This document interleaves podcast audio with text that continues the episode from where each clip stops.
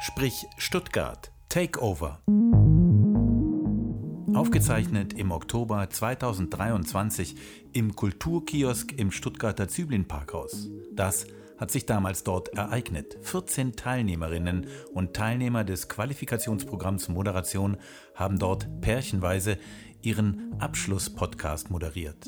In diesem zweiten zwölfstündigen Podcast-Marathon haben sie ihr Können unter Beweis gestellt, um am Ende das Moderationszertifikat in den Händen zu halten. Ein Jahr lang haben sie sich ausbilden lassen am Institut für Moderation, kurz IMO, an der Hochschule der Medien in Stuttgart, zusammen mit dem Kooperationspartner SWR. Sprich Stuttgart, Takeover, jetzt. Und herzlich willkommen zu einer neuen Folge Sprich Stuttgart. Die nächsten 100 Minuten sprechen wir mit einer wunderbaren Gästin, die auch schon hier sitzt. Ihre Berufsbezeichnung dauert aber ein bisschen länger, deswegen stelle ich erstmal uns vor. Mein Name ist Theresa Gunkel, ich bin freie Journalistin, Moderatorin und neben mir sitzt äh, Hanna Schulze. Sie ist Journalistin beim SWR-Studio in Ulm. Hallo Hanna. Hallo Theresa.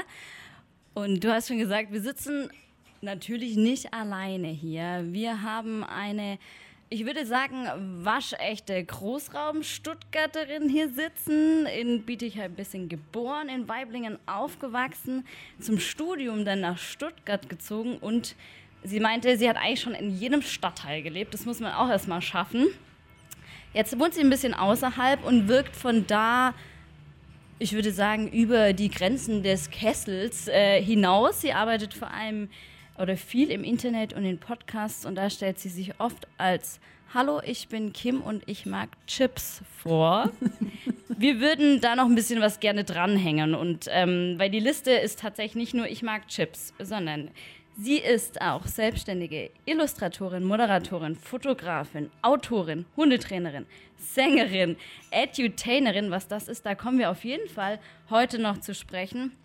Sie verkleidet sich für gute Werbung auch gern mal als Rosette und äh, ist eigentlich in, auch in der Podcast-Welt zu Hause. Ihre Podcasts Herz und Sack und die Podcast-Oma haben schon Millionen von Hörerinnen und Hörern. Und sie ist jetzt heute bei uns im Kulturkiosk. Hallo Kim, schön, dass du da bist. Hallo Hanna, hallo Theresa, ich freue mich mega. Es war eine sehr schöne ähm, sehr volle Beschreibung von mir, danke. Ja, ich habe auch so das Gefühl, also wir haben jetzt 100 Minuten Zeit, ich habe vier Minuten dafür gebraucht, um erstmal vorzustellen, was du alles machst. Ich kann sehr schnell sprechen, also frag mich einfach ganz viel.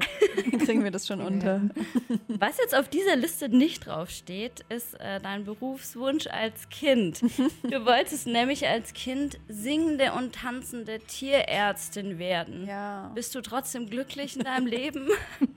Also ich würde mich eigentlich als singende, tanzende Tierliebhaberin bezeichnen. Als, als Ärztin habe ich es jetzt nicht geschafft, aber eigentlich alles, was ich mache, lässt sich damit eigentlich ganz gut beschreiben. Vor allem, also gerade singen, du hast jetzt ein äh, Album aus, ra mhm. rausgebracht, schöne Gefühle. Vielleicht kann man das vorab mal noch ganz kurz sagen. Wir wollten eigentlich immer wieder ein paar Songs anspielen, die hätten wir aber im Nachhinein dann rausschneiden müssen. Ah. Deswegen, wir binden es trotzdem ein, weil mhm. gleiches Recht für alle, für alle, die jetzt zuschauen und dann später auch zu hören. Sie müssen sich einfach anhören. Also Album Schöne Gefühle. Da müsst ihr jetzt durch, ähm, ja. Da müssen sie jetzt einfach alle durch. Ja, genau. Und ich äh, werde es jetzt auch nicht vorsingen, aber ich habe ein Zitat mitgebracht mhm. aus deinem Song Underboob Sweat. Und zwar singst du da, was tust du gegen graue Haare? Was tust du gegen deinen Speck? Was tust du gegen deine Falten und gegen Underboob Sweat? Mhm. Ich tue da nichts dagegen, ich tue da was dafür, nämlich einfach leben und das empfehle ich auch dir. Ja. Das habe ich jetzt einfach mal mitgebracht. Ähm, und die Frage wäre zum Einstieg, warum ist das manchmal auch so schwierig, einfach zu leben? Ähm, ich glaube, weil wir so viele Regeln und so viele Meinungen von anderen zulassen oder auch unsere Sehgewohnheiten sind so starr teilweise, dass wir zum Beispiel jetzt, wenn es um Schönheitsideale geht, wir sehen einfach die ganze Zeit nur ein Schönheitsideal und denken dann, wir sind nicht gut, wenn wir nicht so aussehen. Und dazu gehören eben auch Falten, dazu gehören graue Haare.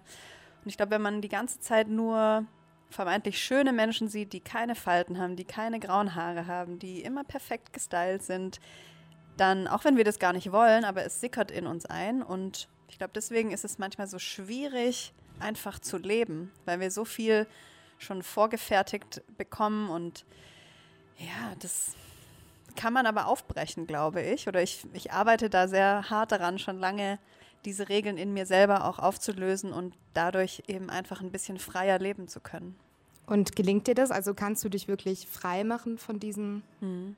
Vorstellungen? Ich glaube immer besser. Also ich glaube, es gibt nicht einen Tag, an dem ist man dann befreit von allem, sondern es ist so ein Prozess einfach. Und bei mir dauert der schon, ich würde sagen, so 2017, 2016 habe ich so angefangen, daran zu, rüt zu rütteln und ähm, mir Gedanken dazu zu machen, wie will ich eigentlich leben und will ich eigentlich mit diesen Regeln und mit diesen krassen Strukturen, will ich so leben? Und dann war für mich schnell klar, nö. Und dann habe ich angefangen, daran zu arbeiten und die so nach, für nach, äh, nach und nach aufzulösen in mir.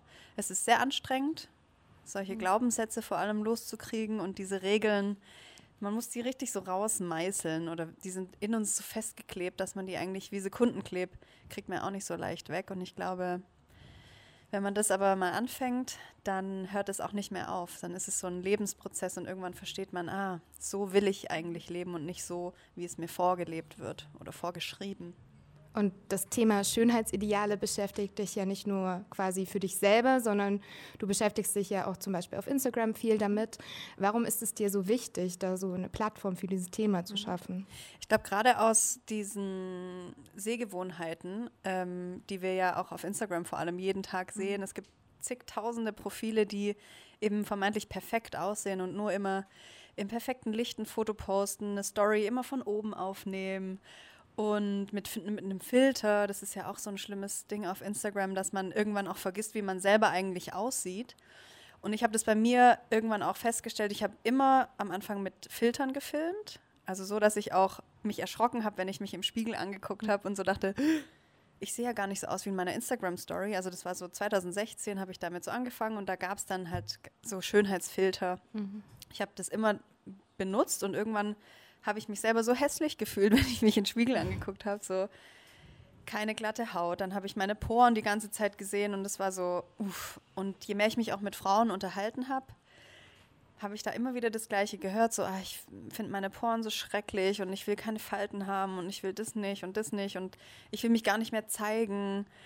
Ähm, und ich habe das Gefühl, dass wenn man ja, zeigt, wie man auch noch leben kann, also auch ohne Filter sich filmen kann und auch ohne viel Make-up durch den Tag kommt und trotzdem glücklich ist, dann ist es wichtig für andere, glaube ich, das zu sehen. Und deswegen mache ich das. Ja. Gab es da einen Wendepunkt bei dir, wo du gesagt hast, oh, da hat es irgendwie so Klick gemacht und jetzt will ich was ändern?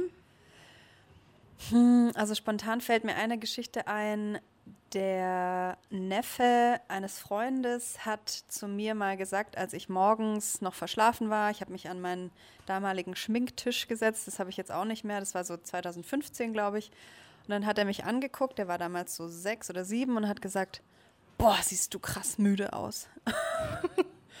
und dann habe ich Danke. mit seiner kleinen Schwester, ähm, die wollte mir ein YouTube-Video zeigen, sie war, glaube ich, so vier oder fünf und sie wollte mir ein Bibis Beauty Palace Schminkvideo, Schminktutorial zeigen. Und man sieht Bibi am Anfang ungeschminkt. Und dann sagt diese kleine Person, guckt auf mein Handy, guckt auf Bibi ungeschminkt und sagt, Ih, sieht die eklig aus, ungeschminkt. Und wie alt war die? Also deine. Ja, die war so vier, fünf. Krass. Und da ist es mir so richtig kalt den Rücken runtergelaufen und ich dachte, Alter, scheiße. Mhm.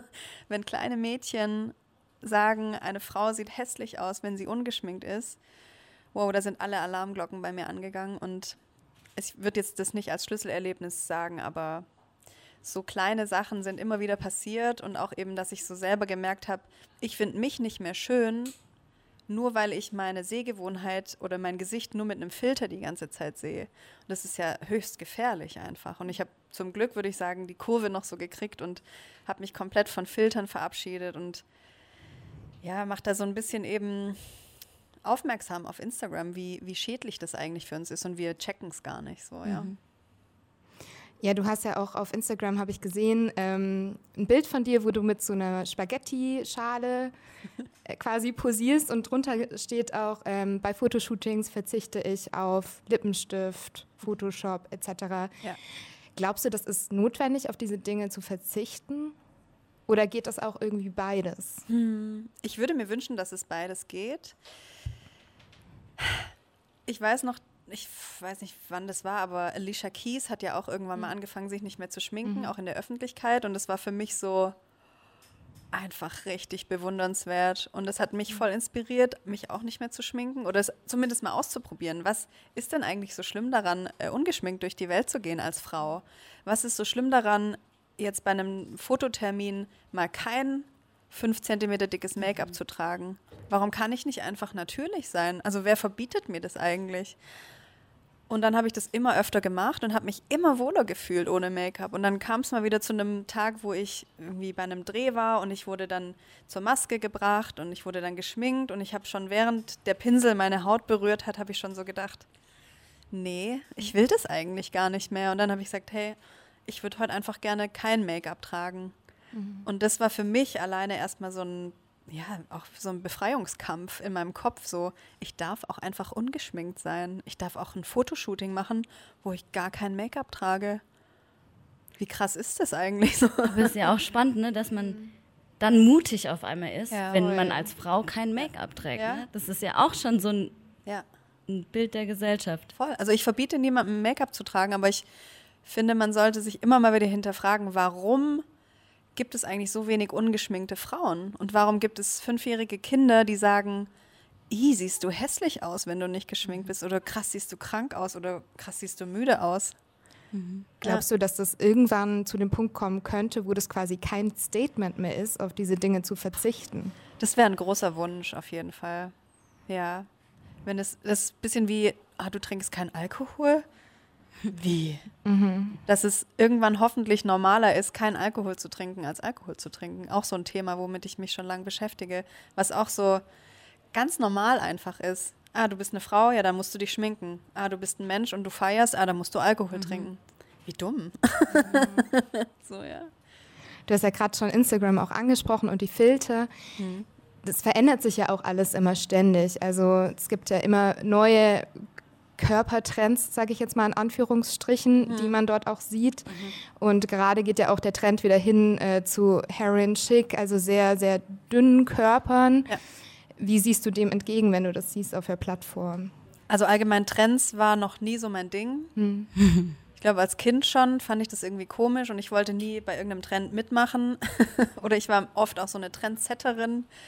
Ähm, ja, dass es Körpertrends gibt, finde ich ganz schlimm. Vor allem eben für junge Menschen, die noch nicht so richtig wissen, wer sie sind und die denken, sie müssen dann jeden Trend mitmachen und dann ist der Trend halt Anfang des Jahres darf man noch curvy sein, man muss curvy sein und man muss hier Contouring und Abdeckstift und Mascara und Augenbrauenstift und Augenbrauenlifting und Wimpernlifting und Fake Lashes und Fake Nails. Und dann zwei Monate später ist wieder ein anderer Trend in, dann muss ich wieder abnehmen, dann muss ich wieder gucken, scheiße, ich brauche neues Make-up, dann darf man jetzt keinen Contouring-Stick mehr verwenden, sondern nur noch Contouring-Puder, man darf sich nicht mehr die Wimpernlashes äh, curlen, keine Ahnung. Also wie viel Zeit verschwendet man eigentlich in seinem Leben mit Trends? Mhm. Gibt es eigentlich auch Trends, wo du mitgemacht hast, wo du im Nachhinein sagst, so, oh Gott. ja, lass mich mal überlegen. Also den einen Augenbrauentrend oh habe ich ja. mitgemacht. Ich wollte gerade sagen, Augenbrauen. Wer hat die nicht mitgemacht? Augenbrauen. ähm, also ich ja. Die ja, zwei Haare da oben, ne? Ja, die Millennial so Die Millennial-Augenbraue, dass die wieder zurückgewachsen ist. Bei mir, da danke ich ihr jeden Tag dafür. Aber ich habe die, ich habe jeden Tag meine Augenbrauen gezupft. Das war wie so eine, eine Sucht irgendwie auch weil Christina Aguilera, Britney Spears, Shania Twain, die hatten halt alle die dünne Augenbraue, da musste man die auch haben.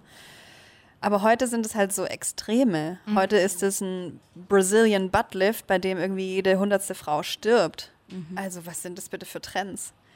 Ja, Schönheitseingriffe sind ja, ja auch ähm, gefühlt zumindest immer präsenter. Also wenn man jetzt an ähm, auch Menschen denkt wie Dr. Emi, ich weiß nicht, ob es den Leuten jetzt was sagt, das ist eine Schönheitschirurgin, würde ich jetzt sagen, glaube ich, die halt schon an sich eine total große Plattform hat. Und ähm, mhm. ja, genau. Wie erklärst du dir das, dass äh, so Menschen auch berühmt werden eigentlich? Ja, weil es gibt halt die Nachfrage. Also ich ver verurteile auch nicht die Menschen, die das dann ausführen oder Geld damit verdienen. Ich verurteile auch nicht die Menschen, die sich alle drei Monate Botox spritzen lassen. Es ist einfach in diesem System wird das quasi angeboten und die Nachfrage besteht. Und ich habe heute, hat Dr. Emi oder gestern hat Dr. Emi ihren, ihre neue Beauty-Line auch veröffentlicht. Da kostet ein, ein Face-Serum oder so, kostet fast 100 Euro. 50 Milliliter kosten 100 Euro. Und das macht dann weniger Poren, oder? Ja, was machst du? I don't know. Ich weiß nicht genau, was das macht, aber wer bezahlt es? Wer vermarktet es? Und warum brauche ich ein, eine Creme für mein Gesicht für 100 Euro? Aber bedeutet das, dass dann quasi schön sein gleich reich sein? Ja, irgendwann wird es so sein, ja. ja. Oder ja, wer reich ist, darf auch gleichzeitig schön sein oder kann schön sein, ja.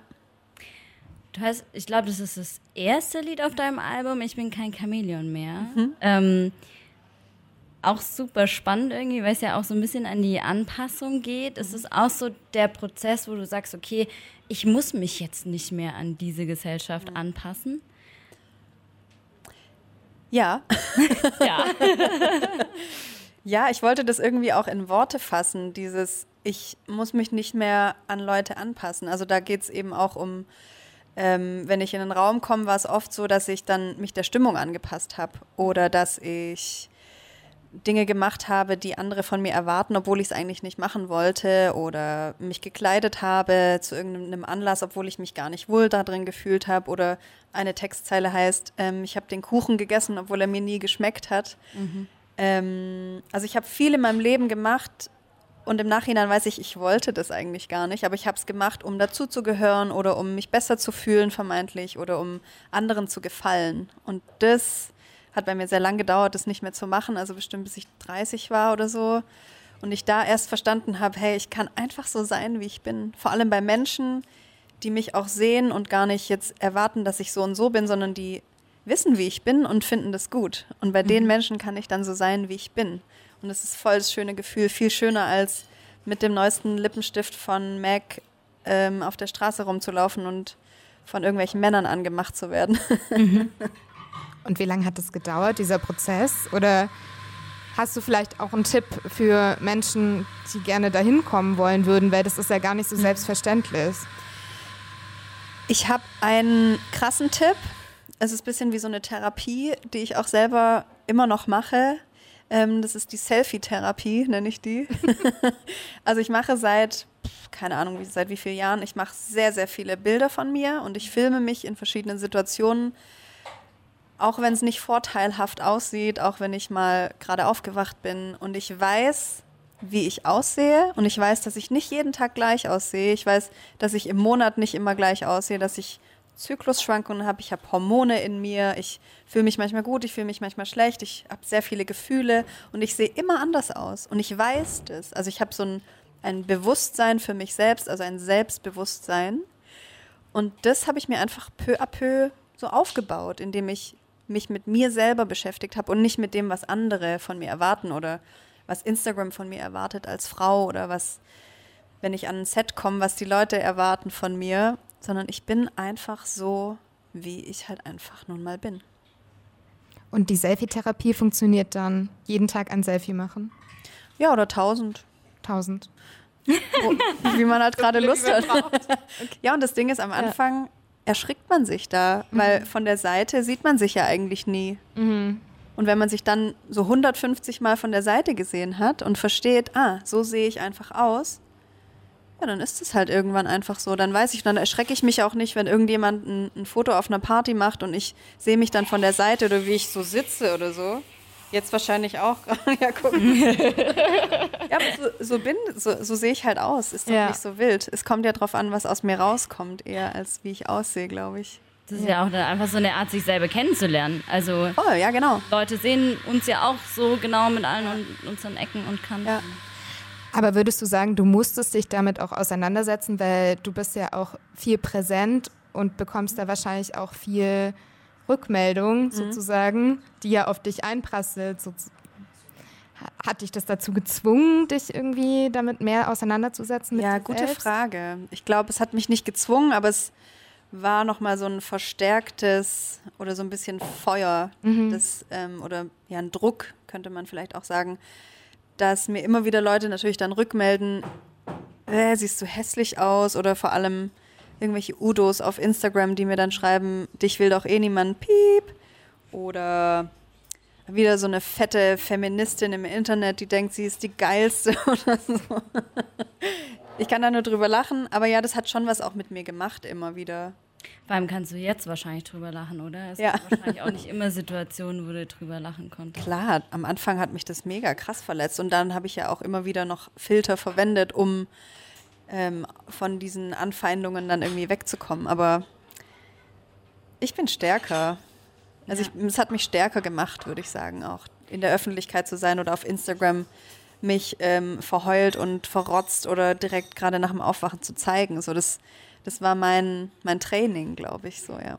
Ich glaube, da würde ich jetzt einfach mal direkt drauf einsteigen. Äh, Du hast mit Snapchat angefangen, Ja. oder? Vor Instagram. Dann, also heute folgen die so 50.000 Leute auf Instagram. Ähm, wir haben es gerade so ein bisschen angerissen, aber vielleicht kannst du auch einfach nochmal erklären, warum hast du die oder warum hast du Social Media so als dein Sprachrohr gewählt? Oder? Also man kann das schon als dein Sprachrohr auch. Ähm, Auf jeden Fall, ja. Es ist mein Ventil und mein Sprachrohr und meine, ja, meine, meine Community, die da so ist und die mir, die mich versteht und mir zuhört und von mir inspiriert wird. Ich werde von ihr inspiriert.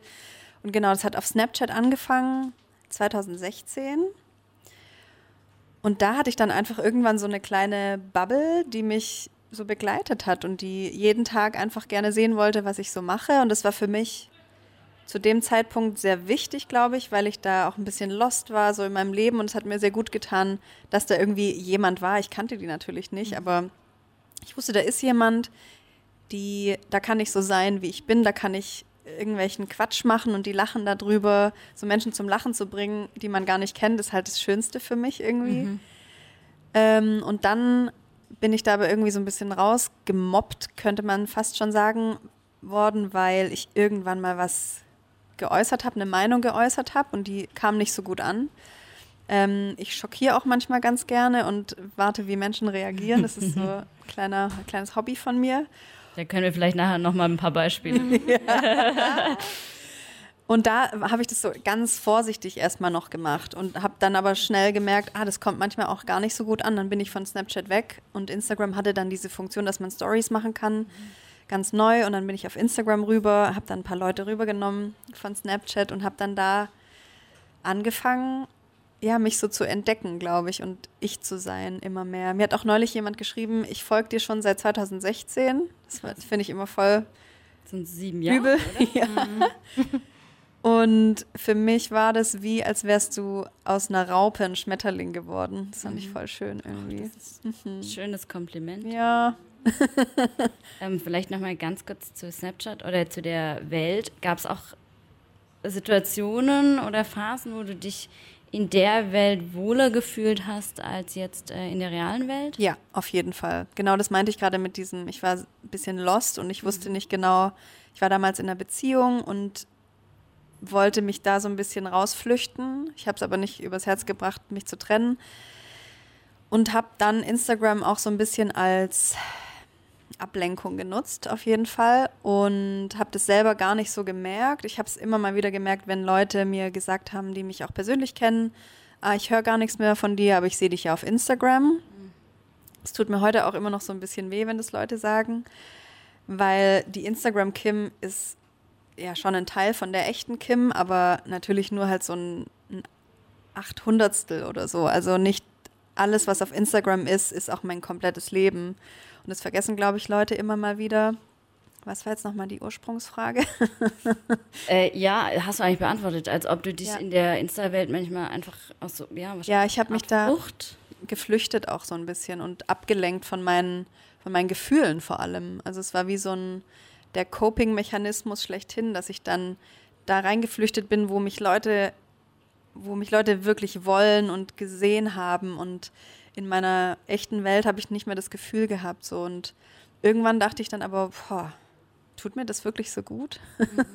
habe das reflektiert und habe eine Woche immer um 20 Uhr mein Handy dann weggetan, was ja irgendwie auch schon krass ist. Also ich habe mein Handy sehr viel genutzt in dieser Zeit und dann habe ich mit Absicht aber ab 20 Uhr nichts mehr am Handy gemacht und war dann erstmal so, oh shit, so viel fühle ich also, okay, krass. und habe alles so gefühlt dann erstmal, ja. Aber glaubst du, es geht anderen auch so? Ja. Auch wenn Instagram jetzt vielleicht nicht der Job ist? Ich, ich glaube das nicht nur, ich weiß, dass es vielen Menschen so geht, dass Instagram wie so ein sicherer Hafen ist, der aber, glaube ich, gar nicht mal so dich so gut auffängt, wie es sich vielleicht anfühlt. Also klar, es ist, Instagram ist Fluch und Segen, glaube ich. Vor allem für junge Menschen, die sich da so ein bisschen drin gesehen sind und geborgen fühlen vielleicht, ähm, aber da auch sehr schnell drin verloren gehen in diesen vor allem so Sehgewohnheiten und perfekten Menschen, perfekten Leben vor allem. Man postet ja nicht, wenn, wenn dir ein Glas runterfällt. Klar, manche machen das, aber wenn du ein, ein Fail hast, postest du das nicht auf Instagram, sondern nur, wenn du was Tolles erlebst oder eine geile Party machst oder im Urlaub bist und diese ganzen positiven Sachen. Ich glaube, wenn man nur das sieht jeden Tag, das macht schon was mit einem. Hm? Glaubst du, es gibt einen gesunden Umgang mit Instagram? Einen, der wirklich nur gut tut? Hm, ja, ich glaube schon. Wie macht man das? Ich frage für, für eine Freundin. ja, wie macht man das? Vielleicht auch so ein bisschen wie, wenn man seine Ernährung umstellen möchte ähm, nicht zu streng sein vielleicht, ähm, aber sich halt Sachen suchen, die einem gut tun. Mhm. Oder erstmal verstehen, was tut mir eigentlich gut. Tut es mir gut, jeden Tag beim Burger King zu essen? Tut es mir gut, jeden Tag die neueste Story von Kim Kardashian zu sehen? Oder doch eher von Kim Hoss. Oder von Kim Hoss. Das ist halt ein bisschen nachhaltiger und nähr, nährstoffreicher als Kim Kardashian. Oha, habe ich das echt gerade gesagt. Vielleicht können wir noch ein bisschen drauf eingehen, was du da eigentlich postest auf Instagram. Ja. Wie hast du denn dann so deinen Fokus gefunden? Habe ich einen Fokus? Also ich habe das Gefühl. Ja. Bunt auf jeden Fall. es ist bunt. Also ich würde gar nicht sagen, dass ich so ein Thema habe oder Profi für einen Bereich bin oder so. Ich bin sehr impulsiv und intuitiv und bei mir passieren passiert gar keine Planung. Mhm. Also ich, das alles, was auf Instagram ist, entstand aus einem Moment heraus, aus einer Intuition, aus einem Impuls und in dem Moment. Und deswegen gibt es da jetzt nicht so, jetzt zum Beispiel seit zwei Tagen oder vor zwei Tagen habe ich ein Profil gefunden von einem Dating-Coach, der äh, Tipps gibt, was man machen soll als Frau, wenn der Typ zum Beispiel nicht mehr antwortet. Und das fühle ich einfach gerade voll. Ich habe da ein paar Reels dann rausgeballert, einfach weil ich es voll gefühlt habe in dem Moment. Kann aber sein, dass ich nächste Woche wieder was ganz anderes mhm. auf Instagram mache. Also es gibt da kein Konzept oder so. Es ist einfach Kim Hoss wild as fuck. das heißt, du machst dir keine Gedanken, so will ich wahrgenommen werden, dafür ja. stehe ich. Nee. Nee. Ja.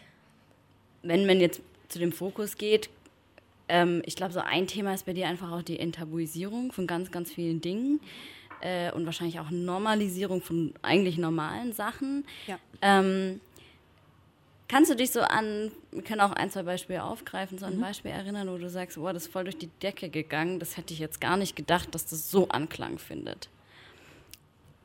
Hm. Also ich glaube, dieses, was du auch zitiert hast, ein Song von mir, Under Boob Sweat, ähm, da hätte ich jetzt nicht so damit gerechnet, dass es so viral, sagen wir jetzt mal, viral geht oder dass Leute das so gut finden.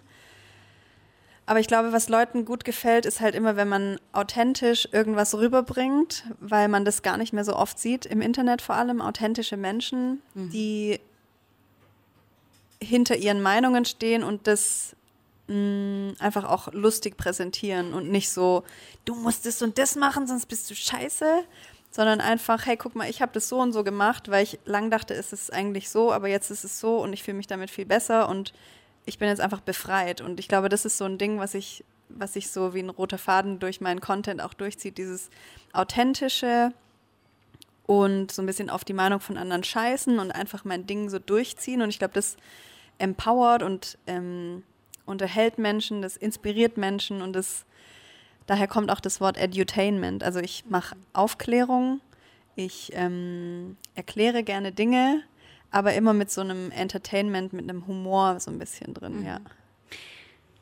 Wir hatten ja auch im Vorgespräch so ein bisschen so, in welche Berufsrichtung kann man dich überhaupt stecken? Ich glaube, das ist eh super schwierig. Ähm, und da hast du ganz klar gesagt, du bist keine Influencerin. Ähm, was, äh, warum? Ja, wenn man an Influencer denkt, sieht man ja einfach direkt jemanden, der ein Produkt in die Kamera hält und sagt, hey meine Lieben, das ist das neue Shampoo, kostet nur 380 Euro, es macht super weiches Haar, oh mein Gott, hier ist mein Rabattcode. Und so bin ich einfach gar nicht. und ich möchte auf keinen Fall in so eine Schublade, also Leute stecken mich da natürlich rein, aber ich bezeichne mich nicht als Influencerin. Ich weiß, dass ich Leute inspiriere und ähm, ermutige, aber ich würde jetzt nicht sagen, dass ich sie beeinflusse, irgendwas zu machen. Bei mir sind, ich mache natürlich auch Werbung für Produkte schon ganz lang und auch gerne, aber immer nur Produkte, die ich wirklich auch richtig krass fühle und die mir selber gut tun und wo ich jetzt niemanden in Unkosten stürze oder ich sag niemandem, ihr seid nur schön, wenn ihr das Produkt jetzt kauft. Das machen einfach sehr viele und das finde ich so ein bisschen falsches Influenzen. Aber wenn du Werbung machst, dann machst du das ja auch quasi mit deiner Persönlichkeit und mit deiner Authentizität und du gibst ja da quasi dich selber so voll rein, sozusagen. Hast du da manchmal auch das Gefühl, dass du dann das so abgibst im, im Wechsel für Geld, sozusagen, jetzt mal ganz blöd gesagt? Also ich habe angefangen mit diesem Marketing auf Instagram oder mit dem Influenzen auf Instagram, weil ich so viel Zeit da reingesteckt habe, dass ich irgendwann dachte, ah, ich kann ja meinen normalen Job als Grafikerin gar nicht mehr so richtig ausführen oder ich mache so viel, was mir auch Spaß macht und was gut ankommt und was mich auch selber weiterbringt und irgendwie würde ich gerne auch Geld dafür kriegen. Und dann war eben vor ein paar Jahren dieses Modell, hey, ich habe Firmen, die sich für mich interessieren und die würden mir auch Geld zahlen dafür, dass ich ihre Produkte präsentiere. Warum eigentlich nicht? Also ja klar, wir leben halt in einem kapitalistischen System und irgendwie muss man da mitmachen. Ähm, aber ich würde sagen, dass ich immer nur Sachen oder vielleicht waren da auch zwei, drei Sachen dabei, die ich jetzt nicht mehr machen würde, aber es waren nur Dinge dabei, die ich 100 Prozent einfach fühle und nicht nur wegen des Geldes gemacht habe. Und auch nicht das Gefühl hast, dich zu verkaufen Genau, oder ja. so. Also es ist, für dich gibt es auch klare Grenzen bei der Sache. Auf jeden Fall. Ich habe schon oft gesagt, ich könnte so krass reich sein mit Instagram. Ich könnte so viele Kooperationen machen. Ich lehne so viele ab. Also von zehn Anfragen lehne ich neun ab oder manchmal auch zehn. Okay. Ich finde es gar nicht schön, was da so abgeht und wie viel Geld da auch so gemacht werden kann. Also es gibt Leute, die 70.000 Euro im Monat verdienen, nur weil sie zehnmal im Monat ein Produkt in die Kamera halten. Oder also 70.000 ist dann noch wenig. Das sind so die Preise, die die Menschen kriegen einfach. Und das finde ich voll absurd auch auf eine Art. ja. Aber würdest du sagen, Instagram ist so deine Haupteinnahmenquelle sozusagen? Immer mal wieder, ja. Also ich habe jetzt nie so einen Monat, wo ich, ähm, wo immer, oder meine Monate sind nie gleich, sage ich mal so. Ähm, aber ich lebe davon oft, ja, von Instagram. Mhm. Und wie lange kannst du das schon davon leben? Mm, Ich würde sagen, so richtig davon leben kann ich seit 2020. Ja, genau. Ich würde nochmal auf ein Lied äh, eingehen und Ja. zwar auf das Lied Nur weil du denkst, du kennst mich, kennst du mich nicht. Nur weil du denkst, dass du mich kennst. Dass du mich kennst, Ja. mich nicht. Da gibt es ein paar Zeilen. Äh, man erinnert so ein bisschen an so eine toxische Beziehung. Ich habe aber viel auch damit verbunden, dass du dich ja auch so ein bisschen als Freundin zeigst oder viel, die Leute meinen, Ja. dass sie dich kennen. Ja. Ähm, wie häufig kommt es vor, dass du auch einfach ungefragte Ratschläge bekommst? Sehr oft. Was sind das für Ratschläge? Ähm, vorgestern habe ich den Ratschlag bekommen, dass ich doch beim Autofahren bitte meine Winterjacke ausziehen soll, weil das dann gefährlich ist mit dem Gurt. Manchmal habe ich dann Energie und antworte solchen Ratschlägen, zum Beispiel, dass E-Autofahren und Gurte sind überhaupt nicht für Frauenkörper ausgerichtet. So, die Dummies sind alles Männer oder männliche Körper. Ähm, wahrscheinlich würde ich eh verrecken, wenn ich einen Unfall habe als Frau, egal ob ich jetzt eine Winterjacke anhatte oder nicht. Ähm, was mich auch immer wieder erreicht, ich habe einen Hund, einen Mops. Und immer wenn der mal kurz in meiner Story irgendwo im Hintergrund durchläuft, dann kommt auf jeden Fall immer eine Nachricht. Du weißt aber schon, dass das eine Qualzucht ist. Das musst du bitte immer dazu sagen, dass ein Mops immer eine Qualzucht ist. Und auch da habe ich dann manchmal Energie und kann dann so irgendwas Lustiges daraus machen. Also mir hat auch mal jemand gesagt, Kim, du machst immer, äh, du kannst aus Scheiße Gold machen. Also eben auch aus solchen Ratschlägen, ungefragten Ratschlägen mache ich dann manchmal halt irgendwie eine Story und oder einen Song. Da entwickeln sich ja auch voll auf Themen dann Ja, genau. dich, ne? Ja, voll, ja. Das heißt, sie sind so ein eigentlich Feuerwerk. sinnvoll. Ja. Ja, genau. ja, mit den Ratschlägen. Und Zusammenarbeit. Mehr davon. ähm, diese Ratschläge, du hast jetzt sagst du manchmal hast du Energie, kannst es runterschlucken, reagierst drauf. Gab es auch eine Zeit, wo du dir das auch irgendwie zu Herzen genommen hast und denkst, "Hm, boah ja, vielleicht hat er echt recht. Ja, total. Also gerade in den ersten zwei, drei Jahren auf Instagram oder jetzt auch noch manchmal, wenn unter einem Post irgendwie 300 wunderschöne Kommentare sind und zwei dabei sind, die so einen, mir einen Ratschlag geben oder mich irgendwie auf was hinweisen oder so, dann ist es schon immer so, huh, ganz kurz so ein kleiner, so ein kleines Gefühl ist dann da, aber ich merke dann, es geht gar nicht so um mich, sondern die Menschen projizieren natürlich auch ihre Schmerzen, ihre Gefühle auf Menschen im Internet. Und das passiert dann halt, dass man das in irgendeiner Rage oder so dann unter einen Post schreibt und das hat nie was mit mir zu tun. Antwortest du da auf jeden Kommentar und auf jede Nee. Nachricht? Nee. Gottes Willen. Nee. da wäre ich heute auch nicht hier wahrscheinlich, würde. Heute sei Nachrichten beantwortet, gell? Aber du machst das schon alleine alles, oder? Hast Ich mache das alles alleine, ja. Also ich bin da auch immer voll krass hinterher. Ich habe nie, unge äh, nie ungelesene Nachrichten. Ich antworte auch auf alle Nachrichten, aber so Kommentare dann noch kommentieren. Und ich habe eine Community, die das dann macht für mich, wenn da irgendwelche blöden Kommentare sind. Meistens lösche ich die dann sofort, wenn ich einen sehe, aber da dann noch so drauf einzugehen. Also auf Privatnachrichten antwortest Genau. du, aber auf Kommentare nicht. So, Ja, okay. genau. Aber das ist dann aber trotzdem eine krasse Arbeit. Also auch selbst, ja, du kriegst wahrscheinlich auch sehr viele Nachrichten, oder? Gar nicht mal so viel, glaube ich, wie man denken würde. Okay. Aber auf die, die ich kriege, antworte ich meistens, außer es ist jetzt irgendwie ein Bullshit, aber ähm, das macht mir halt auch Spaß. Also das ist wahrscheinlich auch wieder so ein bisschen so ein Coping-Mechanismus. Ich freue mich halt, wenn ich eine neue Nachricht kriege. Wer nicht? und dann kriegt man die von halt irgendjemandem, den man gar nicht kennt, dann ist es noch spannender und ich, ich würde sagen, ja, ich kenne die meisten nicht aus meiner Community, aber irgendwie schon, weil die mir auch teilweise so lange folgen und alles so mitkriegen, was bei mir so passiert. Natürlich nicht alles, aber auch oft, wenn ich dann durch Stuttgart laufe und treffe dann jemanden und merke, ah, die Person kennt mich. Ich kenne die Person gar nicht, aber dann bin ich halt trotzdem, freue ich mich und umarme die Person und Ich wollte gerade sagen, wie ist es für dich, wenn du Leute Ja. äh, auf der Straße triffst, wo du sagst, Voll schön. Ja? Ich liebe das. Also, außer ich habe einen schlechten Tag, kommt natürlich auch immer mal vor, aber ich freue mich da immer mega drüber, ja. Aber du hast vorhin ja auch schon gesagt, dass du auch nicht alles positiv bewertest äh, an Instagram und der Plattform. Könntest du dir vorstellen, damit auch irgendwann aufzuhören? Aber also auch mit Hinblick auf die Community, weil die ja dann auch eigentlich wegfallen würde. Ja, also ich glaube, ich habe schon seit zwei, drei Jahren, sage ich das auch, dass sich Instagram voll verändert und dass ich nicht weiß, wie lange ich da noch sein werde.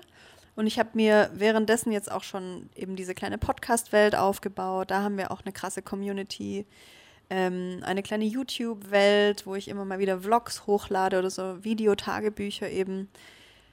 Und vielleicht kommt eines Tages der Tag, an dem ich sage, so, ich lösche jetzt einfach Instagram. Ich war schon oft kurz davor. Ich lösche es auch immer mal wieder, aber dann halt nur von meinem Handy. Aber so, das komplett aufzugeben, ist eine Option. Vielleicht kommt die irgendwann. Was müsste da passieren? Also ich finde problematisch, sehr problematisch an Instagram, dass es eben eine teilweise sehr misogyne äh, Kacke ist, die da passiert. Also zum Beispiel werden viele Beiträge von mir gemeldet oder Zum verboten. also in Bezug auf was? Ähm, ich hatte mal im Podcast habe ich so einen kleinen Rant losgelassen und habe gesagt, Männer sind Fürze im Wind. Sorry an alle Männer, not all men, bla bla bla. Und das habe ich auf Instagram gepostet als Real und es wurde dann von irgendwelchen ähm, frauenfeindlichen Menschen ge ge äh, gemeldet und dann wurde es gelöscht und mein Profil war gefährdet. Irgendwann habe ich mal ein Foto von einem, wie so eine Ausstellung hier gepostet und da war ganz klein irgendwo eine Brust zu sehen. wurde sofort gemeldet und wurde gelöscht und mein Profil war gefährdet. Also sowas. Mhm. Das finde ich irgendwie ein bisschen problematisch, weil da nichts passiert von Instagram. Also kann halt auch sein, dass mein Profil irgendwann gelöscht wird oder gesperrt wird, weil ich was Feministisches gesagt habe. Und das ist für mich so aller Aktivismus in Ehren. Oder bestes Beispiel vor ein paar Monaten die Causa Lindemann. Ich war da krass involviert und habe ganz viel darüber geteilt und gepostet und habe mich engagiert und war sehr aktivistisch und dann wurden meine Stories nicht mehr geteilt. Also ich hatte sonst immer so 10.000 Story-Views und dann waren es plötzlich so 1000. Was ist das für ein Gefühl, weil Instagram ja schon äh, gewisse Dinge pushen und einfach ja. nicht pushen kann, weil es eben auch ein Konzern ist. Also wie fühlt sich das an für jemand, der da so viel es beiträgt ist, zur es Plattform? Es ist richtig scheiße, fühlt sich das an. Ja. Weil, ja, ich stecke da so viel rein und mit einem Klick kann man das einfach löschen. Mhm. Ja. Das ist einfach krass. Das ist ja auch manchmal wie wenn man ein Kunstwerk von dir einfach wegwirft, ja, oder? Weil ja, genau. in deinen Posts einfach ja. so viel Kunst auch drin ist. Voll. Und das macht mich irgendwie so echt wütend und traurig, dass, es, dass ich trotzdem auf dieser Plattform aber so sein will. Also mhm. es ist mhm. noch manchmal so ein Kampf in mir auch, dass ich so denke, wie scheiße ist diese Plattform eigentlich? Aber wie gut tut sie mir auch manchmal oder wie wie viele Menschen habe ich schon darüber getroffen, wie viele Jobangebote, wie viele krasse Freundschaften da entstanden sind. Mhm. Und gleichzeitig ist es halt aber so ein komischer Ort auch, ja. Mhm. Jetzt haben wir gerade ja schon über ähm, Till Lindemann gesprochen. Ja. ähm, ein Thema, mit dem du dich ja auch sehr viel beschäftigt, äh, beschäftigst, ist äh, das Thema sexuelle Gewalt und sexuelle Übergriffe. Mhm. Und äh, du hast ja auch ein Online-Archiv mitgegründet, und zwar das Sirens Collective. Kann man auch äh, sich anschauen. Das ist eine Homepage, wo Menschen quasi ihre Geschichte von sexueller Gewalt teilen können. Mhm. Und da sind schon über 5000 Geschichten auffindbar. Was war für dich so der Punkt, ähm, das zu gründen und zu sagen, wir müssen mehr darüber sprechen, über dieses Thema? Mhm. Ja, das Thema geistert schon ganz lang in mir rum und ich habe im Februar 2022 in meinem Podcast erzählt, dass ich mir wünschen würde, dass es bei jedem Übergriff, der passiert, oder auch bei jedem Catcalling, bei jedem jemand grapscht irgendwie eine Frau an auf der Straße oder schlimmere Übergriffe, dass dann weltweit ein Signalton ertönt, also wie so eine ganz laute Sirene. Und ich habe das dann so durchgespielt und habe das auch geäußert im Podcast, wie ich mir das vorstelle. Und meine Vermutung war damals oder meine These, dass der Ton einfach durchgängig ist. Also man hört dann einfach die ganze Zeit überall weltweit diese Sirene, mhm. weil jede Sekunde irgendwo irgendein fucking Übergriff passiert. Und dann hat sich daraufhin ähm, die Bildhauerin Lise van Wersch gemeldet und hat gesagt, hey, lass uns da irgendwas zusammen machen, egal was. Dann haben wir uns ein Jahr lang über Zoom irgendwie alle paar Wochen getroffen und haben geresearched und haben überlegt, was können wir machen. Wir wollten ein Kunstwerk machen oder eine Ausstellung planen und sind dann darauf gekommen, dass wir gerne ein Kollektiv gründen wollen. Und innerhalb dieses Kollektives ermutigen wir uns, laut auszusprechen, was passiert ist. Und ich glaube auch gerade allgemein ist so eine Phase, da merken vor allem Frauen, egal wie alt die sind, die merken, hm, ich darf einfach Dinge aussprechen. Auch wenn sich das komisch anfühlt, aber ich darf sagen, was mir passiert ist. Das ist mein Recht und ich mache das jetzt einfach. Und dann haben wir das ähm, Archiv gegründet. Da kann man einfach auch anonym reinschreiben, was einem passiert ist. Und ich habe, ähm, weiß nicht, ob das so gut war, aber ich habe die ersten zwei Tage habe ich so jede Stunde da reingeguckt. Boah. Und habe alle Beiträge gelesen und war wie versteinert eigentlich. Also es hat ganz viel mit mir gemacht, es zu lesen. Ähm, aber es hat ganz viel in mir auch wieder so wachgerüttelt und mir sind Dinge eingefallen, die mir passiert sind, die ich einfach irgendwo in mir drin vergraben hatte. Und ich jetzt so darüber spreche und ich merke, sobald ich auch nur die kleinste Geschichte erzähle, hören das andere und checken, mir ist was ähnliches passiert. Ach krass, ich kann das jetzt einfach da reinschreiben, ich kann das einfach mal aussprechen. Da sind Beiträge drin, die zum Beispiel sagen, vor 45 Jahren ist mir das und das passiert und ich dachte die ganze Zeit, das ist normal.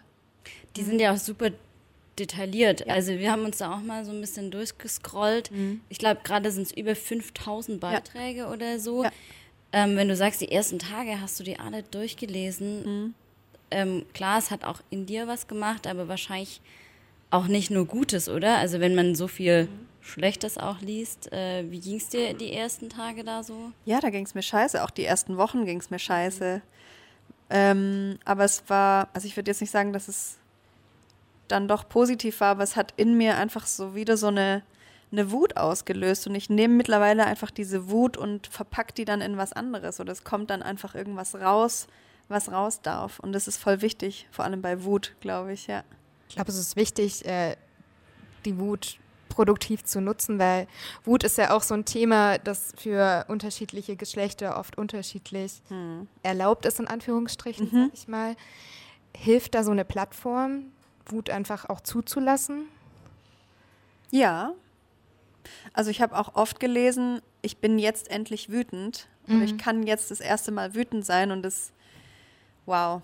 Also ich weiß, wie sich das anfühlt und wie, wie viel Power man dadurch kriegt. Also ich glaube, wenn man Wut immer mehr zulässt, wird man auch immer mutiger. Also Wut wird irgendwann zur Mut, glaube ich. Aber man muss es halt zulassen. Und das ist auch wieder so was, was wir halt lernen. Ah ja, als Mädchen darf man nicht wütend sein, weil dann ist man eine Furie und hysterisch und dann wird man nicht mehr gemocht, vor allem von Männern. Männern wollen ja keine wütenden Frauen, oh mein Gott. Immer schön lieb sein, sein, auch ähm, nicht zu tief sprechen, immer freundlich sein, gell? Nicht wütend, immer schön lieb. nee, ich habe da keinen Bock mehr drauf. Ich bin so fucking wütend manchmal und es darf einfach raus. So. Welche Ausdrucksweisen hast du noch, so deine Wut auszudrücken?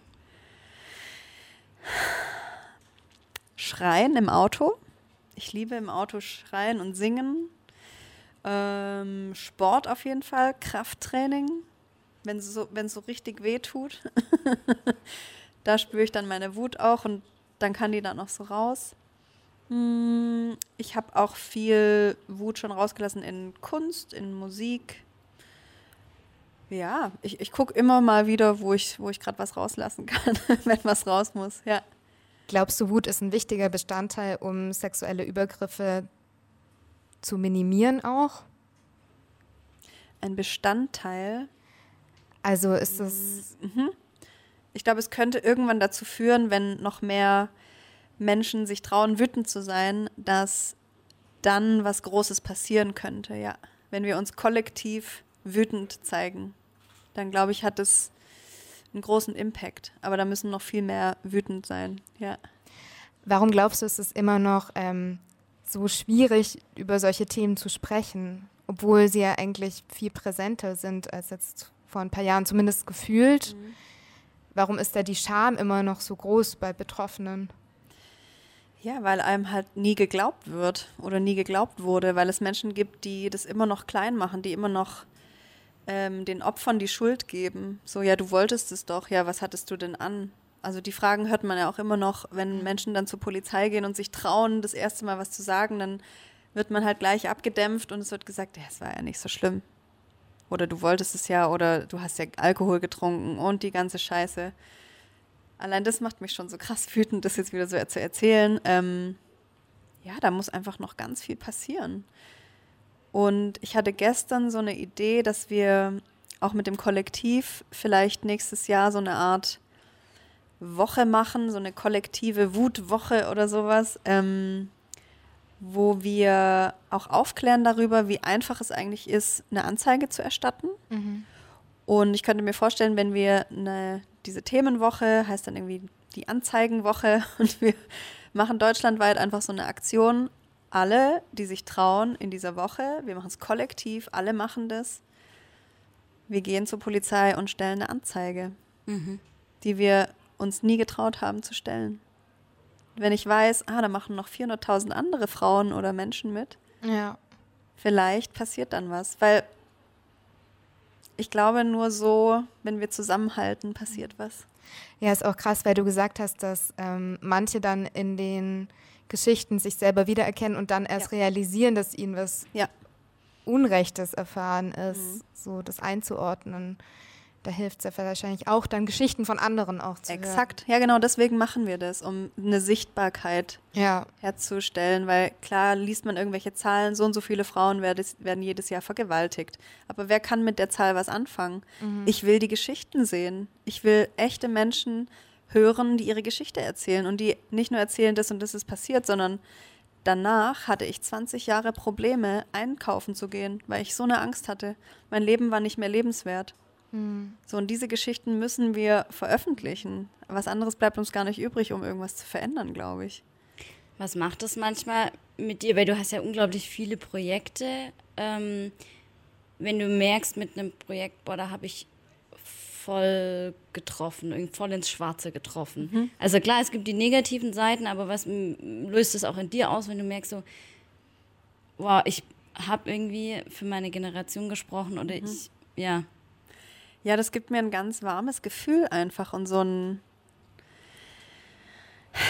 so ein, eine Erleichterung oder so ein einfach ein schönes Gefühl, ja. Zu wissen, ich habe meine Stimme für was genutzt und habe andere erreicht mit meiner Stimme, egal wie viele das sind. Es kann auch nur eine Person sein. Es ist mir egal, Hauptsache es kommt irgendwo an und wird, damit wird was gemacht, ja. Ihr habt ja auch einen Podcast mit dem Sirens mhm. Collective, ähm, weil du gerade gemeint hast, man muss die Geschichten erzählen und da erzählt ja. ihr ja auch ähm, von Einzelpersonen dann die Geschichten mhm. detaillierter. Und ich habe gelesen, dass ihr den Podcast als True Crime Podcast beschreibt. Ja. Wie ist es quasi zu diesem Titel gekommen? Ja, die Dinge, die passieren, die sind ähm, kriminell und die sind nicht gut. Deswegen ist es der True Crime Podcast, in dem Menschen darüber erzählen, ganz nackt, sich ganz nackt machen und sich dahinstellen und wir geben den Personen den Raum, das zu machen, weil es sonst nirgendwo einen Raum gibt. Und wird das auch als Crime gesehen? Ich habe nur bei mir selber gemerkt, dass das aufgefallen ist und habe mir selber dann gedacht, warum ist mir das so aufgefallen? Mhm.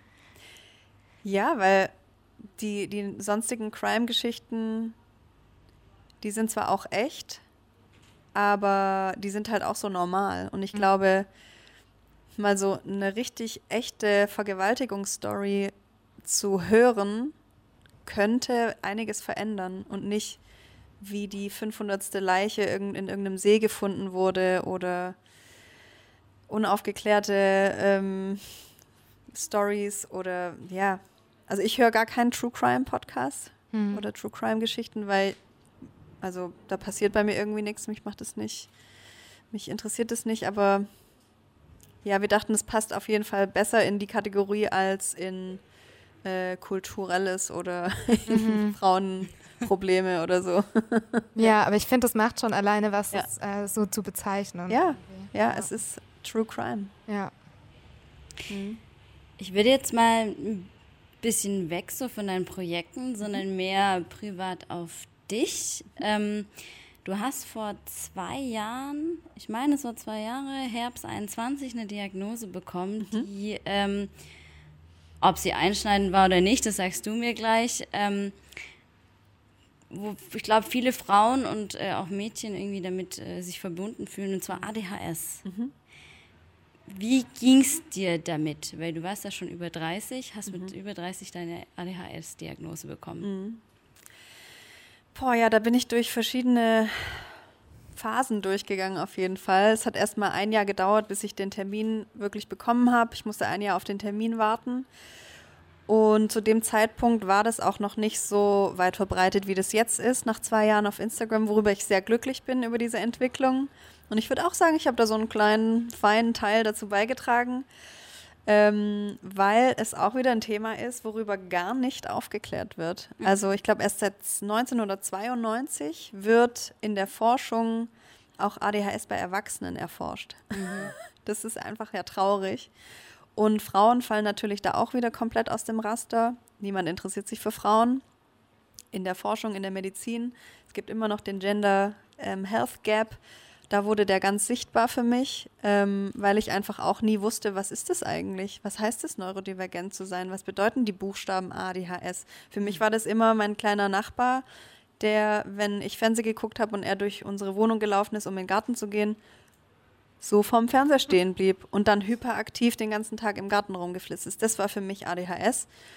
Und das zu verstehen und mich dann selber zu verstehen, das war auch wieder so ein Meilenstein für mich, mhm. weil ganz viele Lämpchen dann so in meinem Kopf angegangen sind und ich so viel über mich verstanden habe Und das wiederum habe ich dann auch wieder geteilt auf Instagram und habe, ich weiß noch ganz genau, da war ich gerade in Portugal 2021 und ich habe kurz davor die Diagnose gehabt und war so ganz aufgeregt, das jetzt mit allen zu teilen, weil ich so wusste, oh, das wird so viel verändern in ganz vielen Menschen. Einfach nur, weil ich das jetzt weiß und ich das teilen darf, weil ich eine Stimme habe, ich habe eine Community, die mir zuhört und ich kann das da teilen. Und seit diesem Tag, seitdem ich das erste Mal darüber gesprochen habe, kriege ich jeden Monat mindestens zwei Nachrichten von vor allem von Frauen, die sagen, Kim, endlich hatte ich jetzt auch meinen Termin und danke dir einfach so sehr, dass du das ausgesprochen hast und ich, ich check mich jetzt und ich bin einfach ein anderer Mensch und alles ist jetzt so einfach und plötzlich weiß ich, dass ich nicht scheiße bin, sondern einfach ein bisschen anders und es ist cool. Viele, die auch so spät ADHS diagnostiziert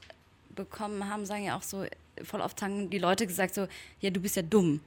Ja, ähm, weil man es selber glaubt irgendwann, wenn man. War das bei dir auch? Ja, voll. Als Kind, ich dachte, ich bin dumm. Ich habe das ganz oft zu mir selber gesagt. Hey, warum bin ich so dumm? Mhm. Was meinst du mit dumm? Ja, dass halt, dass man manche Sachen einfach nicht hinkriegt, dass, dass man so viel im Kopf hat und man denkt, denken andere auch so viel?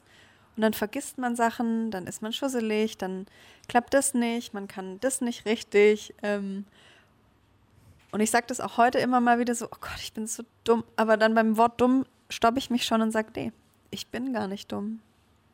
Ich bin krass einfach. Mhm. Ich bin krass anders, aber ich bin krass und nicht dumm. Vielleicht kannst du mal, also wenn du das willst, kannst du uns mhm. mal irgendwie teilhaben, wie sieht das manchmal so in, einem, in deinem Kopf aus? Also wie kann man sich so, wie prägt sich dein ADHS aus? Also für dich und vielleicht auch manchmal, manchmal für Außenstehende, die sich hm. dann denken, so, okay, was macht sie jetzt gerade? Hm, also es gibt ja verschiedene Bilder dafür. Manche sagen, es ist Kirmes im Kopf oder es ist mhm. irgendwie ein, eine Achterbahn und es steht nie still und es ist immer was los. Ich würde das beschreiben, als würden so acht Lieder gleichzeitig laufen und es hört halt einfach nie auf. Wow. Also ich kann nicht alle gleichzeitig stoppen. Ich kann so ein paar ausblenden, es ist aber me mega anstrengend. Also allgemein würde ich sagen, es ist einfach anstrengend. Es ist anstrengend zu leben, wenn man es nicht weiß vor allem. Mhm. Wenn man dann immer dagegen ankämpfen will. Und ich glaube, das ist was, was ich dann auch so in den letzten Jahren so gecheckt habe. Ich muss da gar nicht dagegen ankämpfen, sondern ich lebe damit. Und mir hat es zum Beispiel voll geholfen zu verstehen, dass nicht jeder Mensch gleich leben muss, dass man intuitiv leben kann, dass man sich auch intuitiv ernähren kann, dass man intuitiv arbeiten kann. Und ich habe das immer schon so ein bisschen gemacht in meinem Leben. Also ich war schon immer selbstständig oder kurz mal angestellt, aber ich war sonst immer selbstständig und habe intuitiv einfach immer Dinge gemacht oder impulsiv oft auch. Ähm, und das Wichtigste für mich war das Learning, dass ich Ruhe brauche, dass ich ganz viel Ruhe brauche. Und mhm. Stress ist das größte Gift eigentlich für mich und für mein Gehirn oder für mein Leben. Und dann habe ich einfach gelernt, wie ich mich selber beruhigen kann, wie ich zur Ruhe komme, wie ich, wie man meditiert, wie man ja einfach sich so ein, ein ruhiges Surrounding bildet. Ich bin aus Stuttgart rausgezogen, das hat schon mal viel gebracht. Ja. Meine Hunde haben mir sehr dabei geholfen und helfen mir immer noch sehr dabei. Einfach, und das sage ich auch als Tipp für alle Menschen, nicht nur für Menschen, die in irgendeinem Spektrum sind, neurodivergent sind. Ähm, die Ruhe finden, seine eigene Ruhe zu finden, ist voll geil. Ja. Das bringt uns sehr viel, ja. Wie schaffst du das? Weil du hast ja einfach super viele verschiedene mhm. Projekte und. Wo ist da die Ruhe dazwischen? Ja, wie machst du das? ja, ich, ne-, ich nehme mir einfach Zeit, um richtig zur Ruhe zu kommen und nicht nur drei Wochen im Monat, äh, drei Wochen im Jahr mhm. am Strand rumzuliegen und den Rest der Zeit zu ballern, sondern ich merke sofort, weil ich sehr aufmerksam bin, auf, so für meinen Körper, ich weiß, wenn ich eine Pause brauche. Und es kann auch manchmal dann einfach Montag den ganzen Tag sein oder mal drei Tage hintereinander. Dann gibt es aber auch wieder aktive Tage, wo ich drei Tage hintereinander richtig viel mache und aber dafür die Energie habe. Aber manchmal habe ich die nicht und mich dann zu zwingen, das mache ich nicht mehr. Ja. Und schaffst du es dann auch, kein schlechtes Gewissen zu haben? Mhm. ja, das ist auch so ein Ding, dass man dann denkt, ah, man macht jetzt gar nichts und man ist dann faul und man ist eine Versagerin. Es ist auch so ein Learning. Glaubenssätze, die man ablegen darf irgendwann. Wir, wir wissen alle fast gar nicht mehr, wie, wie nichts tun geht. Also wann habt ihr das letzte Mal einen Tag ohne euer Handy verbracht? Wann habt ihr das letzte Mal nicht mit irgendwelchen Leuten über euer Handy kommuniziert, sondern im Real Life? So und so kleine Stellschrauben bringen da schon voll viel, glaube ich. Ja. Machst du dein Handy aus für einen Tag? Ja. Komplett? Ja. ja. Oder zum Beispiel nehme ich es gar nicht erst mit, wenn ich mit den Hunden rausgehe. Ich gehe so vier, zwei kleinere, zwei größere Runden am Tag mit denen raus und habe nie mein Handy dabei. Oder mhm. immer mal wieder, ja, aber bei den größeren Runden lasse ich es einfach zu Hause. Und es tut mir so krass gut. Ja. Und wie merkst du, dass dir es zu viel wird und du eine Pause brauchst? Also wie fühlt sich das an? Mein Auge zuckt. Mhm. Ich habe eine Phase gehabt, wo ich auch mit Instagram angefangen habe. Da habe ich vier Jahre lang Augenzucken gehabt, konstant. ja, neulich war es einmal wieder so weit und dann habe ich alles abgesagt und habe gesagt, nee, ich kann nicht, mein Auge zuckt. Schreibst ähm, du das Sachen auch so? Oder? nee, das habe ich da nicht geschrieben, aber ich habe gesagt, hey, ich brauche mal zwei Tage einfach eine Pause. So. Mein mhm. Körper braucht einfach eine Pause. Ich habe keine Energie. Und auch da wieder als Frau mit einem hormonellen Achterbahnkörper, das zu verstehen auch war vor, hat vor lange gedauert, dass ich eben nicht jeden Tag die gleiche Energie habe für Dinge, sondern am Anfang des Zyklus habe ich null Energie, dann habe ich mega viel Energie, dann habe ich wieder gar keine Energie. Und so ist es jeden Monat. Aber das kannst du ja jetzt auch, sage ich mal, besser als in der Festanstellung. Du hast ja ganz lange in der Festanstellung oder mhm. du hast in der Festanstellung gearbeitet. Ja. Ähm, hast dich dann aber entschieden, selbstständig zu werden. Mhm. Wie war denn dieser Punkt? Also wann war oder was war der Punkt, wo du sagst, okay, ich traue mich jetzt den Schritt, weil das ist ja schon mhm. auch, es erfordert Mut, würde ich jetzt ja, sagen. Ja, es erfordert Mut. Ich war dauerhaft krank. Mhm. Ich bin morgens, also ich war zwei Jahre angestellt und ich bin morgens wach geworden und mir hat alles wehgetan und ich wollte einfach nicht. Ich wollte viel lieber meine Projekte machen. Ich wollte im Bett bleiben und nicht zur Arbeit gehen. Und zum Glück habe ich das relativ schnell gemerkt, nach zwei Jahren oder zweieinhalb. Ich habe mich dann langsam so runterstufen lassen von Vollzeit auf Halbzeit und nur noch 25 Prozent und so. Und dann war es auch da wieder wie so eine Befreiung, oh, ich muss da nicht mehr hin. Mhm. Und dann ist wie so ein oh, von mir abgefallen. Und so habe ich peu à peu auch wieder Dinge aufgeräumt in meinem Leben, die mir nicht gut getan haben. Was ich jetzt aber auch irgendwie so ähm, bemerkenswert finde, wenn du sagst, du hörst, also manchmal in deinem Kopf ist es so, als ob du acht Lieder gleichzeitig hörst, bist aber selbstständig. Ähm, wow, krass. Also weil Selbstständigkeit ist ja schon so, dass man ähm, sich an Sachen halten muss, das Geld muss reinkommen, es äh, ist mhm. jetzt nicht 9 to 5. Wie schaffst du das? Ich arbeite halt dann, wenn ich Bock habe. und nicht, wenn mir jemand sagt, du musst jetzt dich da hinsetzen und arbeiten. Mhm. Das war auch schon in der Schule so ein Ding. Ich wollte nicht in die Schule gehen um 7.40 Uhr. Ich fand es furchtbar. Aber man muss es halt machen. Aber da kam bei mir dann halt die ersten vier Stunden in der Schule nichts wirklich Brauchbares raus. Ich bin oft rausgeflogen, ich hatte schlechte Noten, ich konnte mich nicht konzentrieren, ich war äh, mein Lateinlehrer hat immer gefragt, bist du gerade wieder in der Schweiz? Wenn ich halt wieder irgendwie aus dem Fenster geguckt habe, eine Stunde oder so. Ich war da nicht fähig dafür, mhm. weil ich erst ab elf fängt mein Gehirn an zu arbeiten. Was glaubst du, müsste passieren? Weil du jetzt gerade auch gesagt hast, als äh, Mensch mit hormonellem Achterbahnkörper, mhm. Also die Gesellschaft oder die Arbeits, der Arbeitsalltag von den meisten Menschen ist ja nicht so ausgelegt, dass sie darauf achten können, ja. sozusagen. Ja. Was wäre so deine Utopie? Was müsste passieren, dass alle so arbeiten können, dass es ihrer Energiereserve sozusagen entspricht? Ja, jeder müsste sich halt mal damit beschäftigen, was ist mein perfekter Rhythmus oder wie ist mein Rhythmus, ja. Ich glaube, das ist voll wichtig. Und wie fun wann funktioniere ich? Kein Mensch kann acht Stunden am Stück arbeiten. Das geht einfach nicht. Wer hat uns das beigebracht? und das ist total irre. Und trotzdem wird es von uns verlangt und das tut uns halt nicht gut. Oder manchen tut es vielleicht gut, manchen aber auch gar nicht. Und ja, wir lernen gar nicht mehr so für uns zu gucken, was wir brauchen, sondern wir gucken nur, in dem Job verdiene ich mehr Geld, als wenn ich selbstständig bin, also mache ich das, auch wenn ich jeden Morgen um 7 Uhr funktionieren muss. Aber so funktionieren Menschen halt nicht. Wir sind keine Maschinen, die, die man an- und ausmachen kann. Aber bei dir ist es dann so zusammengefallen, dass äh, quasi du von Instagram leben konntest und dann das so umstellen konntest, sozusagen. Ja. Ja. Genau. Ja. Du hast gerade gesagt, als Kind 47 äh, war einfach ging gar nicht. Äh, die ersten vier Stunden. Hm, hast du jetzt vielleicht auch nochmal rückblickend, ähm, ob ADHS jetzt hin oder her, würdest du, denkst du manchmal so jetzt auch rückblickend, so die kleine Kim, boah, äh, der würde ich heute so gern so viele Sachen sagen. Mhm. Ähm, du hast auch dieses Lied Wilder, ähm, wo du sagst, alle sind, alle Feelings sind okay. Wilder, ich höre dich, ich, ich sehe dich, ich höre dich. Mhm. Ist es ein Lied an die kleine Kim? Ja, exakt. Das ist für meine kleine Version, die nie so richtig gehört und gesehen wurde und die so ganz viel in sich getragen hat, was sie nie rauslassen konnte, weil sie dachte, dass es falsch ist, dass es zu viel ist, dass es zu krass ist, dass sie zu laut ist, dass sie zu wild ist. Deswegen heißt es auch Wilder. Und meine kleine Wilda hat sich irgendwann gemeldet und gesagt, hey, ich würde voll gern gesehen werden von dir. Und dann habe ich mich mit ihr beschäftigt und habe ihr gesagt, hey, ich sehe dich ich habe ganz viele Kinderfotos von mir zum Glück noch und Videos.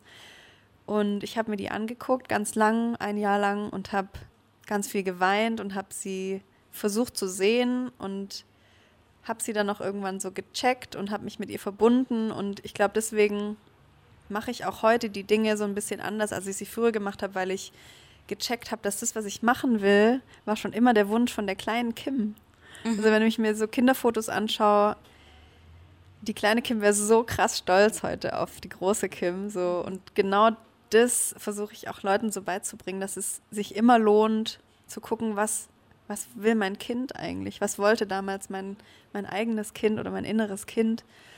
Ähm, und viel, mehr so sein wie Kinder. Und sich mit Kindern so ein bisschen zu beschäftigen, ist total geil, weil die sind einfach ja noch nicht so versaut von, von der Meinung von anderen und brauchen noch nicht diese ganzen Regeln, wie man als erwachsener Mensch sein muss. Und die sind so frei und so, so echt irgendwie, ja. Hast du diese Reflexion dann ganz alleine gemacht mit dir selbst? Also wie bist du da drauf gekommen, so da ranzugehen? Boah, das ist auch eine gute Frage. Ich glaube, ich habe schon relativ viel da selbst an, dran gearbeitet. Ähm, ich habe auch eine tolle Therapeutin, mit der ich über sowas immer mal wieder spreche und ja, einfach mit Menschen darüber zu sprechen, hat mir sehr geholfen und nicht alles in meinem eigenen Kopf so auszumachen, sondern auch, also viel auch schreiben, aufschreiben, mit Leuten darüber sprechen, sich verletzlich zeigen, gehört da für mich auch dazu. Ja. Würdest du sagen, die, die große Kim ist angekommen? Hm. Mm. Oder auf einem guten Weg? Die ist auf dem Weg. Ich glaube, dass man nicht irgendwo ankommt. Bei sich selber vielleicht kann man ankommen. Aber sonst ist das Leben ja einfach wie so eine, eine Straße und man läuft und kann man mal abbiegen und dann kann man da ankommen. Dann kann man aber auch wieder weitergehen und nochmal ankommen. Hm. Aber seitdem ich mit der kleinen Kim zusammen den Weg gehe und immer auch so checke, was, was will sie eigentlich gerade, ist der Weg irgendwie angenehmer, würde ich sagen. Mhm. Und nicht mehr so, fuck, jetzt ist da vorne wieder eine Kreuzung, fuck, was soll ich machen, sondern ich gehe einfach. Mhm. Einfach leben. ja. Aber würdest du sagen, dass du so gesellschaftlichen Erwartungen, die ja auch an Frauen gestellt werden, dass du die ablehnen musstest, um den Weg der kleinen Kim zu gehen? Ja, auf jeden Fall. Dazu gehören halt auch so Sachen wie, dass wir alle mit so Disney-Filmen groß geworden sind, wo es immer darum ging, die Frau muss einen Mann finden, hier Ariel muss gerettet werden, die muss gerettet werden von irgendeinem Typen und man ist nur als Frau wertvoll, wenn man Kinder kriegt oder einen Mann hat und ein Haus und oder noch einen guten Job und eine Karriere und alles Mögliche.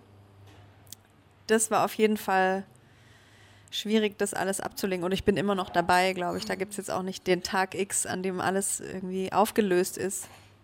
Kriegst du da viel Widerstand so aus deinem Umfeld oder mm. Aus meinem Umfeld kriege ich da eigentlich keinen Widerstand, nee. Aber ja, auf Instagram natürlich. Ja. wenn man sich präsentiert als, ähm, ja, so wie ich das halt mache, ist es schon manchmal so, da stößt man Menschen vor den Kopf, die eben immer noch in diesen Rastern drin leben, die das auch nicht so richtig verstehen, ähm, dass ich so befreit bin oder wer ich eigentlich bin. So, ich glaube, viele Leute sind ein bisschen verwirrt von mir, aber das liebe ich. Ich liebe es, Menschen zu verwirren. aber warum glaubst du, verwirrt das die Menschen? Naja, weil das halt, ich bin halt nicht die normschöne Frau, die ähm, influenced, so, sondern ich bin irgendwas, worauf ich halt gerade Lust habe. Und ich habe eine sehr starke Meinung zu Dingen und ich scheue auch nicht davor, ähm, die zu sagen, die zu äußern und auch vor allem laut zu sein und laut zu bleiben. Mich haben schon so viele Leute versucht, stumm zu schalten oder ähm, mir so Steine in den Weg zu legen, auf dem Weg, auf dem ich bin. Aber ich hüpfe da einfach drüber. Und Magst lach. du uns mal von einem Stein erzählen? Ein Stein. also was immer ganz interessant ist, da habe ich auch einen Song draus gemacht. Ähm, der heißt Weil ich's kann. der ist nur ganz kurz, aber da ging es um ein Interview in irgendeinem Magazin und da haben die ein Foto von mir verwendet, ähm, das gemacht wurde in einer Kaktusgärtnerei. Mhm. Und ich, es sieht so aus, als würde ich an dem Kaktus lecken. Es ist für mich ein mega schönes Foto. Es sagt voll viel aus für mich und ich fand es total gut und habe es denen als Pressefoto geschickt und die haben es verwendet. Und unter diesem Post waren Kommentare, Oh, ich glaube, das habe oh ich Gott. gesehen. Da legst dich nieder, du. Das ist wirklich geil. Zum Beispiel, leckt sie etwa an einem Kaktus? Warum leckt diese Frau an einem Kaktus? Es geht doch gar nicht um Kakteen in diesem Beitrag. Das kann doch nicht sein. Warum ist sie so hässlich? Warum macht sie das? Warum leckt sie? Oh.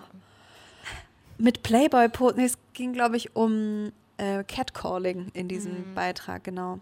Und dann habe ich gesagt, ich will einfach nicht auf der Straße belästigt werden. So, das ist mein Recht und ich möchte das nicht. Ja, aber was versteht sie denn unter Belästigung? Ich hab, wollte doch einfach nur dann fragen, wie es ihr geht oder so. Und dann habe ich daraus äh, einen Song gemacht. ich lecke an, an Kakteen, weil ich es kann. Da wieder die ungewollte Zusammenarbeit. Ja, genau. Danke Sehr für gut. die Inspiration. Direkt was umgewandelt wieder, ja. Äh, du hast auch einen, ähm, oder in deinem Podcast mit Berit Herz und Sack redet ihr mhm. auch viel über Single-Sein äh, mit äh, Frauen Mitte 30. Ähm, warum glaubst du, ist es so ein Ding? Also warum, warum muss man darüber ja, warum ist es ein Ding? Ja, wegen den Disney-Filmen. Ich glaube immer noch wegen Disney-Filmen. Ja? Oder nicht nur wegen Disney-Filmen, aber alles, was wir gelernt haben, meine Tagebücher als zwölfjähriger Mensch sind voll damit, in wen ich verliebt bin, in wen ich morgen verliebt sein könnte, in wen ich in drei Wochen verliebt sein könnte. Mit dem will ich zusammen sein, aber der will mich nicht. Und es ging die ganze Zeit nur darum, was kriege ich für eine Bestätigung von außen von Männern. Mhm. So schon mit zwölf. Das hat sich komplett durchgezogen und das, ich bin nicht die Einzige damit. So. Ja, ja, klar. Ja. ich glaube, es geht immer nur alle darum. Haben Tagebücher geschrieben. und ich liebe das da drin zu stöbern, weil es mir so viel Erklärungen gibt für wie mhm. ich als Frau sozialisiert wurde. So, ich wurde geprägt durch dieses Bild. Ah, als Mädchen muss man geliebt werden und dazu gehört, möglichst gut bei Männern anzukommen. Also lieb sein, sexy sein, ein Tanga tragen mit zwölf, äh, Lippenstift, sich schminken, Beine rasieren, mhm. möglichst um Männern immer zu gefallen. Mhm. Das ist einfach so anstrengend. Aber glaubst du, das wird sich irgendwann ändern, nee. dieser Fokus? Nee, ich glaube nicht. Also ich würde es mir wünschen, aber ich glaube, so schnell wird es nicht passieren. Ja. Du hast äh, auch ein Lied auf deinem Album, das heißt Cowboy. Mhm. Ähm, Oh, du singst, ich will einen Cowboy. Warum willst du einen Cowboy? also ich weiß es nicht, das ist so das letzte Bild, was ich jetzt hätte. ich will einen Cowboy. Nee, also die Geschichte da war, ich wollte eigentlich das Lied covern, ich will einen Cowboy als Mann. Ja. Weil darin geht es ja darum, die, die Mama und der Papa, die sorgen sich natürlich um ihre Tochter, weil die immer noch keinen Mann abgekriegt hat, weil sie so wählerisch ist. Dann sagt der Papa, hier nimm doch den von der Bundesbahn, der verdient recht gut und ähm, da könntest du dann auch ein Kind mit dem machen und so, da bist du sicher. Und die Mutter sagt hier, ähm, der Nachbarsjunge ist doch toll, der verdient auch viel Geld. und meine Oma ist eben auch von diesem, äh, von dieser Sorte, die ihr größter Wunsch, hat sie neulich gesagt, ist, dass ich mal noch einen Mann finde. Oh. Und da ähm, habe ich dann die Idee gehabt, das Lied zu covern und der Produzent, mit dem ich das machen wollte, hat gesagt, nee, wir machen unseren eigenen Cowboy-Song. Und daraus ist dann Cowboy entstanden. Und meine Oma ist auch mit in dem Song involviert. Die sagt dann am Ende auch noch was. Was Ähm, sagt sie da? Ja, das müsst ihr jetzt anhören Ja, natürlich. aber für die Leute, die zuhören. Ja, ihr müsst jetzt auf Spotify oder so gehen und äh, Kim Haus Cowboy anhören. Schöne Gefühle, Cowboy. Ja. Schöne Gefühle, genau. Ähm, ja, also es ist so mit einem Augenzwinkern Mhm. kann man das Lied singen und genau, ich sag eben, ich will einen Cowboy und der muss aber auch nicht schießen können. Einfach jemand, der mit sich verbunden ist, mit der Natur verbunden ist, der gecheckt hat, dass es nicht um Geld geht und dass ich auch niemanden brauche, der mich irgendwie durch die Welt trägt. Ja. Deine Oma ist ja eh auch ein, ähm, sag ich mal, wichtiger Bestandteil von deinem Leben. Ihr hattet den Podcast zusammen. Ähm, also jetzt gehen wir mal so von der kleinen Kim weg zu der anderen Generation, zu der älteren Generation.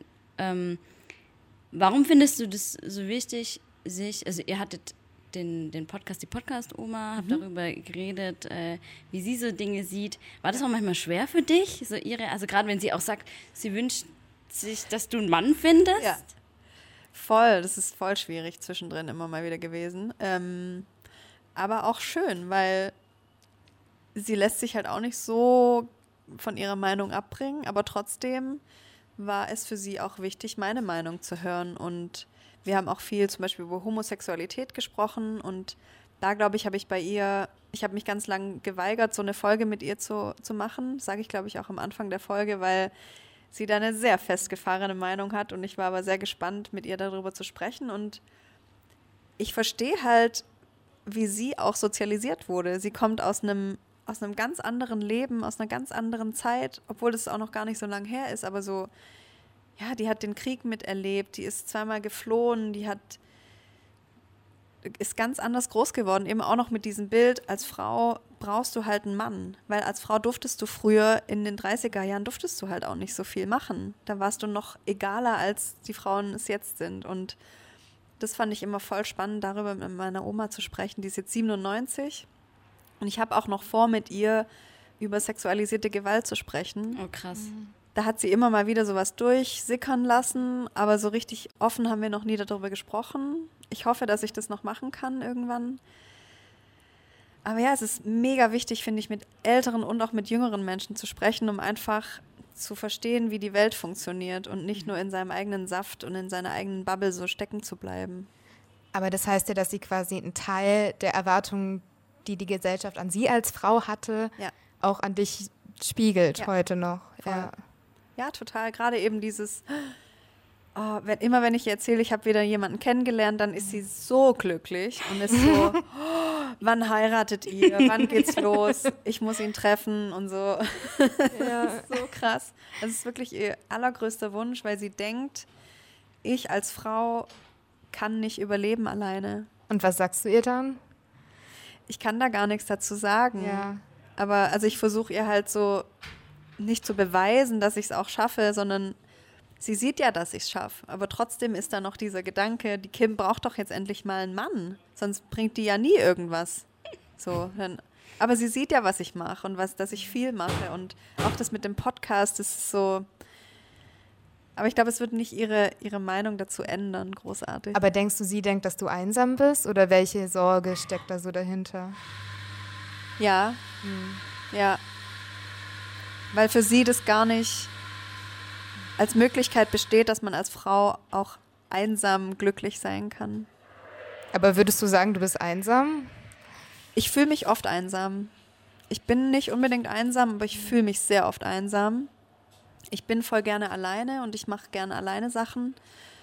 Trotzdem wünsche ich mir natürlich jemanden, dass es dass da mal jemand kommt auch, aber ich bin jetzt nicht verzweifelt oder denke so jeden Morgen, wenn ich aufwache, okay, ich bin so allein.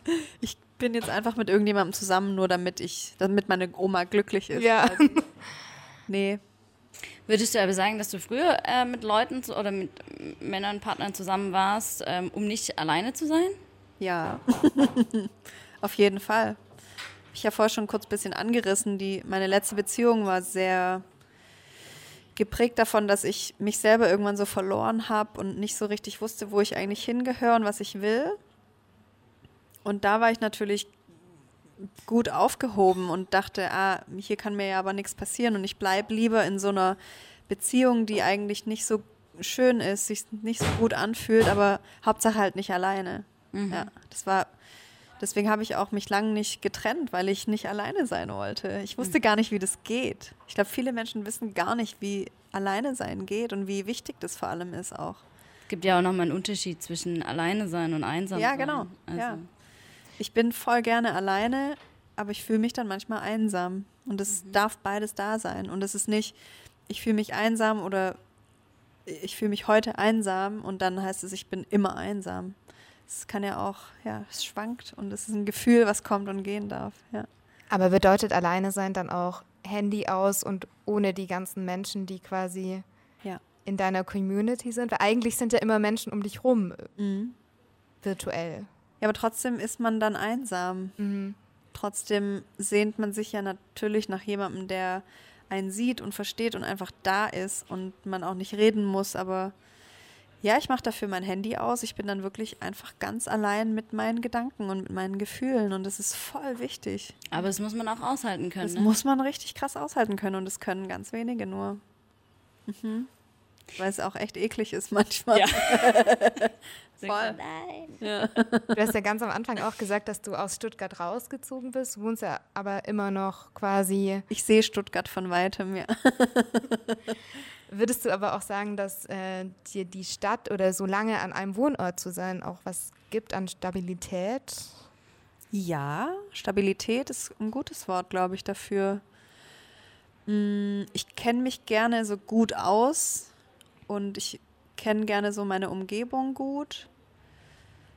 Ähm, und ich glaube, das ist wichtig für mich, so zu wissen, wo ich, wo ich bin oder ja, deswegen hat es mich auch noch nie aus Stuttgart so wirklich weiter weggezogen, weil ich das, ja, es ist meine Heimat irgendwie und trotzdem gibt es noch Ecken, die ich nicht kenne und ich fühle mich hier einfach voll wohl. Ja. Mhm. Aber würdest du sagen, Stuttgart ist ein guter Ort so für die Art, wie du auch arbeitest? Mm, zumindest habe ich bis jetzt noch nichts Einschränkendes durch Stuttgart erlebt, dass ich jetzt nicht mehr hier arbeiten wollen würde. Außer vielleicht, dass, nee, das kann ich jetzt glaube ich nicht so sagen, aber es, äh, eine Kooperation wurde mal abgelehnt ähm, mit den Worten, mein Content sei zu feministisch. Mhm. Mm,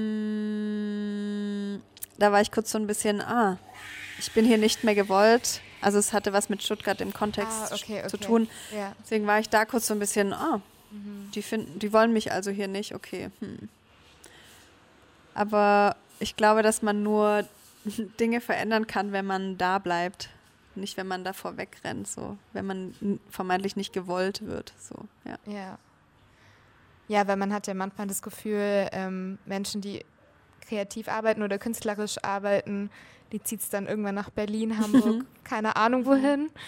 Aber du sagst, du bleibst in Stuttgart, weil du hier auch quasi deinen Fußabdruck hinterlassen willst, sozusagen. Ja, ja, irgendwie schon. Also ich finde es, äh, Berlin war schon immer so, ich will da unbedingt mal leben und ähm, habe dann mal für ein paar Wochen da auch gelebt äh, als Test erstmal. Aber ich war immer wieder froh, wenn ich hier dann war und mhm.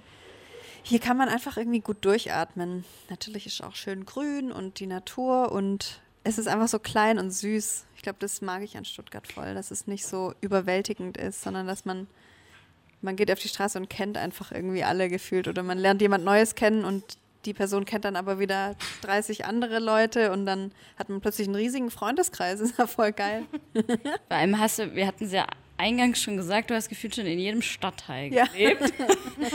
Warum zieht man denn zehnmal innerhalb von Stuttgart um? Ja, ich ziehe tatsächlich ungewollt, aber immer alle drei Jahre so ungefähr um. Aha.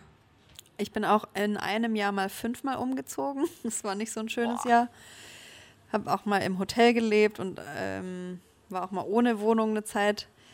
Aber trotzdem wollte ich nie weg. Also alle Ecken von Stuttgart haben irgendwie was, finde ich. Aber magst du umziehen? Es gibt ja Menschen, die mögen umziehen und manche, die ja. hassen es wie die Pest. Ich lieb's. Also wenn du mir sagst, du musst morgen umziehen, freue ich mich richtig darauf. Habe ich noch nie gehört. Aber wie kam es dazu, dass du im Hotel gewohnt hast? Ähm, ich hatte eine Wohnung. Nach der Trennung hatte ich eine Wohnung ganz spontan gefunden. Zur Untermiete. Und ich hoffe, dass er das auch irgendwann mal hört. Aber ich, das war echt keine, keine coole Action von dir. Der hat das einfach nie seinem Vermieter gesagt und hat meine Miete quasi eingesackt. Und ähm, dann wurde ich da irgendwann rausgeschmissen, weil nie Miete beim Mieter, äh, Vermieter ankam. Und dann hatte ich einfach keine Wohnung. Ich hatte damals auch schon zwei Hunde, war selbstständig und da in Stuttgart eine Wohnung zu finden, dann hab, musste ich halt raus und habe erstmal zwei Monate bei einer Freundin gelebt, dann eine Woche im Hotel, dann nochmal bei einer Freundin und dann habe ich eine Wohnung gefunden. Und das war dann auch wirklich so wie so mein, mein Safety-Hafen irgendwie. Da habe ich mich mega wohl gefühlt, war auch ein bisschen außerhalb, direkt am Waldrand und da habe ich dann so gecheckt, ach krass, wie gut eigentlich Ruhe tut. Das wusste ich davor irgendwie gar nicht, weil mein Stresspegel die ganze Zeit so hoch war. Ähm, konnte ich da erstmal dann so ankommen, zur Ruhe kommen, mich sammeln, checken, was ich eigentlich gerade brauche. Dann kam die Diagnose. Da ist Ach, so krass, viel das passiert. war alles Das in war alles dieser da. Zeit. Ja, Boah. 2019, 2021, genau. Und wie sieht so dein, dein Tag am Waldrand aus? Sag ich jetzt mal so ganz romantisch. Boah, da kann man einfach mal so durchatmen, da kann man alles so rausatmen und die Tannen riechen und sich mit der Natur verbinden. Ich lege mich auch manchmal einfach voll gerne so auf den Waldboden. Man nennt das, glaube ich, Waldbaden. Ähm, das tut richtig gut. Also auch wenn es manchmal regnet, finde ich es voll geil, mich einfach so auf den Boden zu legen und kurz so anzukommen, ja. Aber gerade bei solchen Aktionen stelle ich mir das auch richtig witzig vor, wie die Leute reagieren. Oder sagen die da gar nichts? Wenn die mich im Wald rumliegen Ja. sehen. ich glaube, da wundert sich niemand mehr bei mir. Ah, der steht him, die ah, da liegt sie wieder, genau. Aber das heißt, selbst als du keine Wohnung hattest und äh, so auf der Suche warst, hast du nie gedacht, jetzt, das war's mit Stuttgart, ich ziehe um. Irgendwo anders hin. Nee, ich wollte einfach immer hier bleiben, ja. Vielleicht noch so eine hypothetische Frage. Mhm. Wenn du ein leeres Haus, also ist sehr hypothetisch, ein leeres Haus zur freien Verfügung hättest in Stuttgart, Mhm. was würdest du da reinmachen? Ein komplettes Haus. Und wo wär's vielleicht auch? Genau. So eine geile alte Villa. Also auf jeden Fall Höhenlage, sag ich mal. Boah, vielleicht wäre ein, so verschiedene Rooms gibt es dann. Vielleicht ein, eine, eine Hundeauffangstation, vielleicht auch oder im Garten oder so. Für noch mehr Hunde? Ja, ich fände auch Hühner voll geil. Ähm, vielleicht noch ein kleines Musikstudio, wo man auch dann so soundproof so schreien kann. Also kann auch für die Allgemeinheit sein. nicht ja, ja, genau. genau ich würde mir viele ja. Leute dann auch einladen, ja. Ja, die, so eine Villa Kunterbund, glaube ich. Ich fand Pippi Langstrumpf früher immer richtig geil. Und in so einem Haus wollte ich immer gerne leben, wo einfach plötzlich ein Pferd steht. Das ist ganz normal. Und niemand hat es hinterfragt, ne? So. Ja, genau, Ist halt es ist einfach da. so. Ja, da steht ein Elefant. Fenster rein. Man muss es auch hochheben können, glaube ich, ist das richtig. Ja, ich, ich trainiere gerade schon. ja. Äh, Definitiv gäbe es ja noch den Affen. Ich wollte immer den Affen haben. Äh, wie hieß der nochmal? Herr Ka Karlsson? Ja. Nee. Nils? Nilsson. Nee. Herr Nilsson? Nee. Herr Nilsson? Irgendwas Herr mit Nilsson Son. flüstert von da hinten. Also falls jemand eine Villa frei hat, Call me. Bescheid. ja, Ähm, in welchem, du hast, hatten, hatten wir jetzt ku- kurz schon, äh, du kennst Stuttgart eigentlich schon von jeder Ecke. Ähm, was geht dir manchmal so richtig auf die Nerven? Oder welcher Stadtteil denkst du so, boah, nee, nee, mm, mm. Oha. Boah, da muss ich kurz überlegen. Ich fand es immer im Westen sehr schlimm, so einen Parkplatz zu finden. Also ich bin manchmal dann in andere Stadtteile gefahren und mit der S-Bahn dann wieder in den Westen gefahren. Das fand ich voll absurd. Aber ich glaube, es ist auch der dicht besiedelste Stadtteil in Europa, habe ich mal gelesen, der Stuttgarter Westen. Ich will jetzt keine falschen Infos hier spreaden, aber ich glaube, das Es mal wohnen sehr viele Menschen da und es ist sehr wenig Grün. da. und alle haben fünf Autos gefühlt, ja. Ähm, aber so richtig nerven kann ich jetzt gar nicht so sagen, ne? Aber ist ja voll schön. Ja, voll. Ich finde, Stuttgart ist eine angenehme Stadt einfach. Also klar gibt es mal Sachen, die einen nerven, aber wo ich jetzt meide oder so, gibt es eigentlich nicht. Ja, der Hauptbahnhof vielleicht. Hm. Der ist einfach richtig schlimm. Das wird auch immer anstrengender. Es wird, also, ja, das, das finde ich echt eine Verarschung der Menschheit, der Bahnhof. ja, sie müsste dann ganz außen rumlaufen. Es dauert ungefähr 30 Minuten. Viertelstunde. Ah, da habe ich schon drei Züge verpasst, aber egal. ja. Das ist auf jeden Fall ein Workout, unfreiwillig. Voll. Ja. Was würdest du sagen, ist es in Stuttgart einfach so ein Netzwerk zu finden, auch als Künstlerin? Mm. Glaube, es ist schwierig. Ich glaube, sonst hätte ich schon, ich habe schon ein großes Netzwerk, aber es, es könnte noch größer sein. Aber ich glaube, viele Leute in Stuttgart, die Kunst machen, haben so ein bisschen Angst vor anderen, die Kunst machen, habe ich das Gefühl. Wie meinst du das? Hm, also was ich bemerkt habe, wenn man irgendwie auf Partys ist oder Menschen trifft in Stuttgart, ist es oft, es geht so, so um den Status. Mhm. Und ich glaube, viele trauen sich nicht sozusagen, mir ist der Status eigentlich egal. Mhm. Und das ist auch was, was ich so ein bisschen vorhabe, so einen Open Workshop oder sowas zu machen, wo ich mein Atelier öffne und Leute können einfach kommen und irgendwas machen.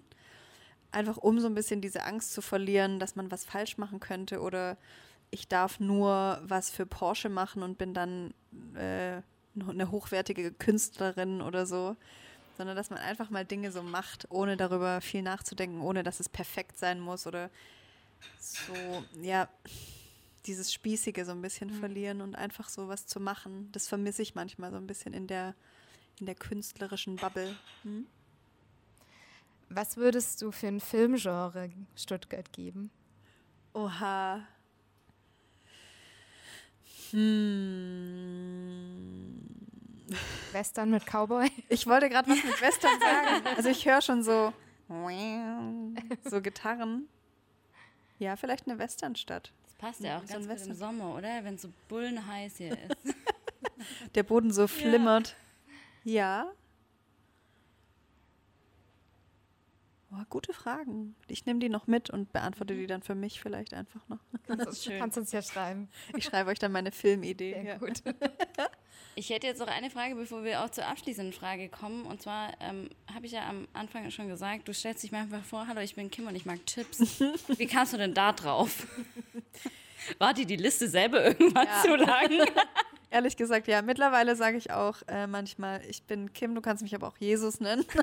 ah ja. Ähm, ja, weil ich, ähm, wenn ich dann Sachen aufzähle, vergesse ich oft was oder bin dann manchmal auch wieder in diesem, ja, ich bin ja nur ich mache ja nur Quatsch im Internet oder so und vergesse dann manchmal die ganzen Sachen, die ich eigentlich so mache. Deswegen ist es einfach zu sagen, ich bin Kim und ich mag gern Chips. Geht Passiert dir das manchmal, dass Leute dich zu ernst nehmen, wenn du dann so Sachen sagst, wie nennt mich Jesus? Ja, aber ist ja nicht mein Problem.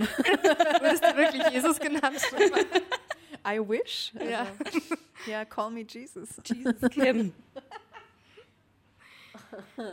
ja, vielleicht wäre es noch spannend für alle zu wissen, was jetzt so als nächstes passiert. Weil du hast gerade schon gemeint, ähm, dass du ein Atelier aufbauen möchtest. Da kamen so ganz viele kleine ähm, Schnipsel von Informationen ja. schon während unserem Interview, ja. aber vielleicht kannst du uns noch mal so einen Ausblick geben, was ja, du genau. so vorhast. Also ich habe sehr viele Ideen immer und ein Bruchteil davon wird dann nur umgesetzt, wenn ich das dann fühle. Und ich habe das Gefühl, dass im Dezember könnte so eine Zeit sein, in der ich dann quasi mein Atelier einfach öffne. Man kann sich dann einen Timeslot buchen, ähm, auch gerne dann einfach nur das Geld dalassen, was man gerade hat oder für, für das Material, das man verwendet. Aber ich habe so viele Leinwände, ich habe so viel Farben, ich habe so viel Wolle, ich habe so viel Sticksachen, ich habe so viel Ton, ich habe so viel Papier, ich habe so viel Buntstifte, ich habe so viel Material und mache eigentlich nie so wirklich was damit.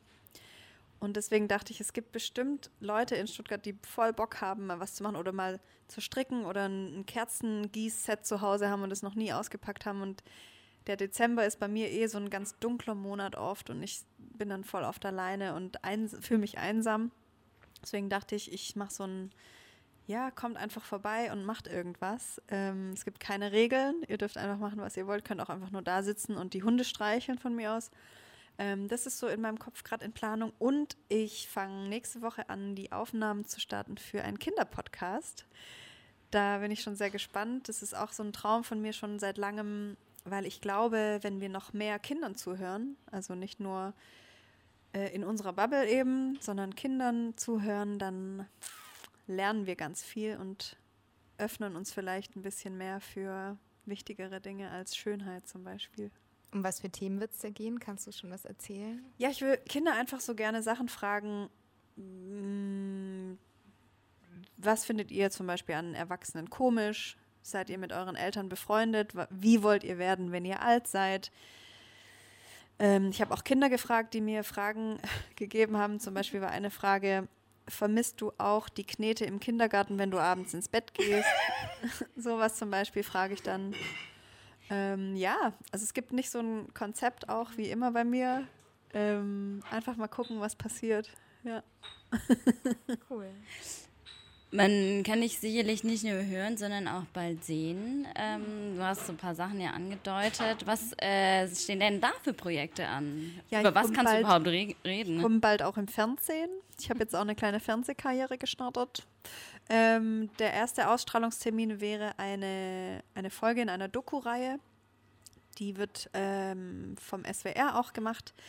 Das wird äh, Ende November, 23.11. um 21 Uhr ausgestrahlt. Da könnt ihr dann noch viel mehr über mich erfahren, was ich alles so im letzten Jahr so gemacht habe und wer ich bin.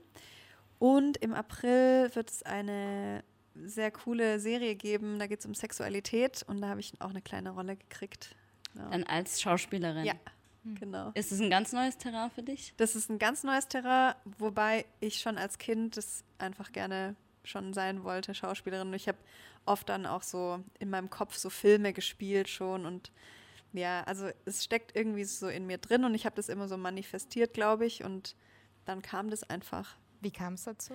Ich habe ähm, vor einem Jahr ungefähr hatte ich einen Unfall und konnte deshalb so drei, vier Monate eigentlich fast gar nicht laufen oder aus dem Haus und habe sehr viele Serien geschaut.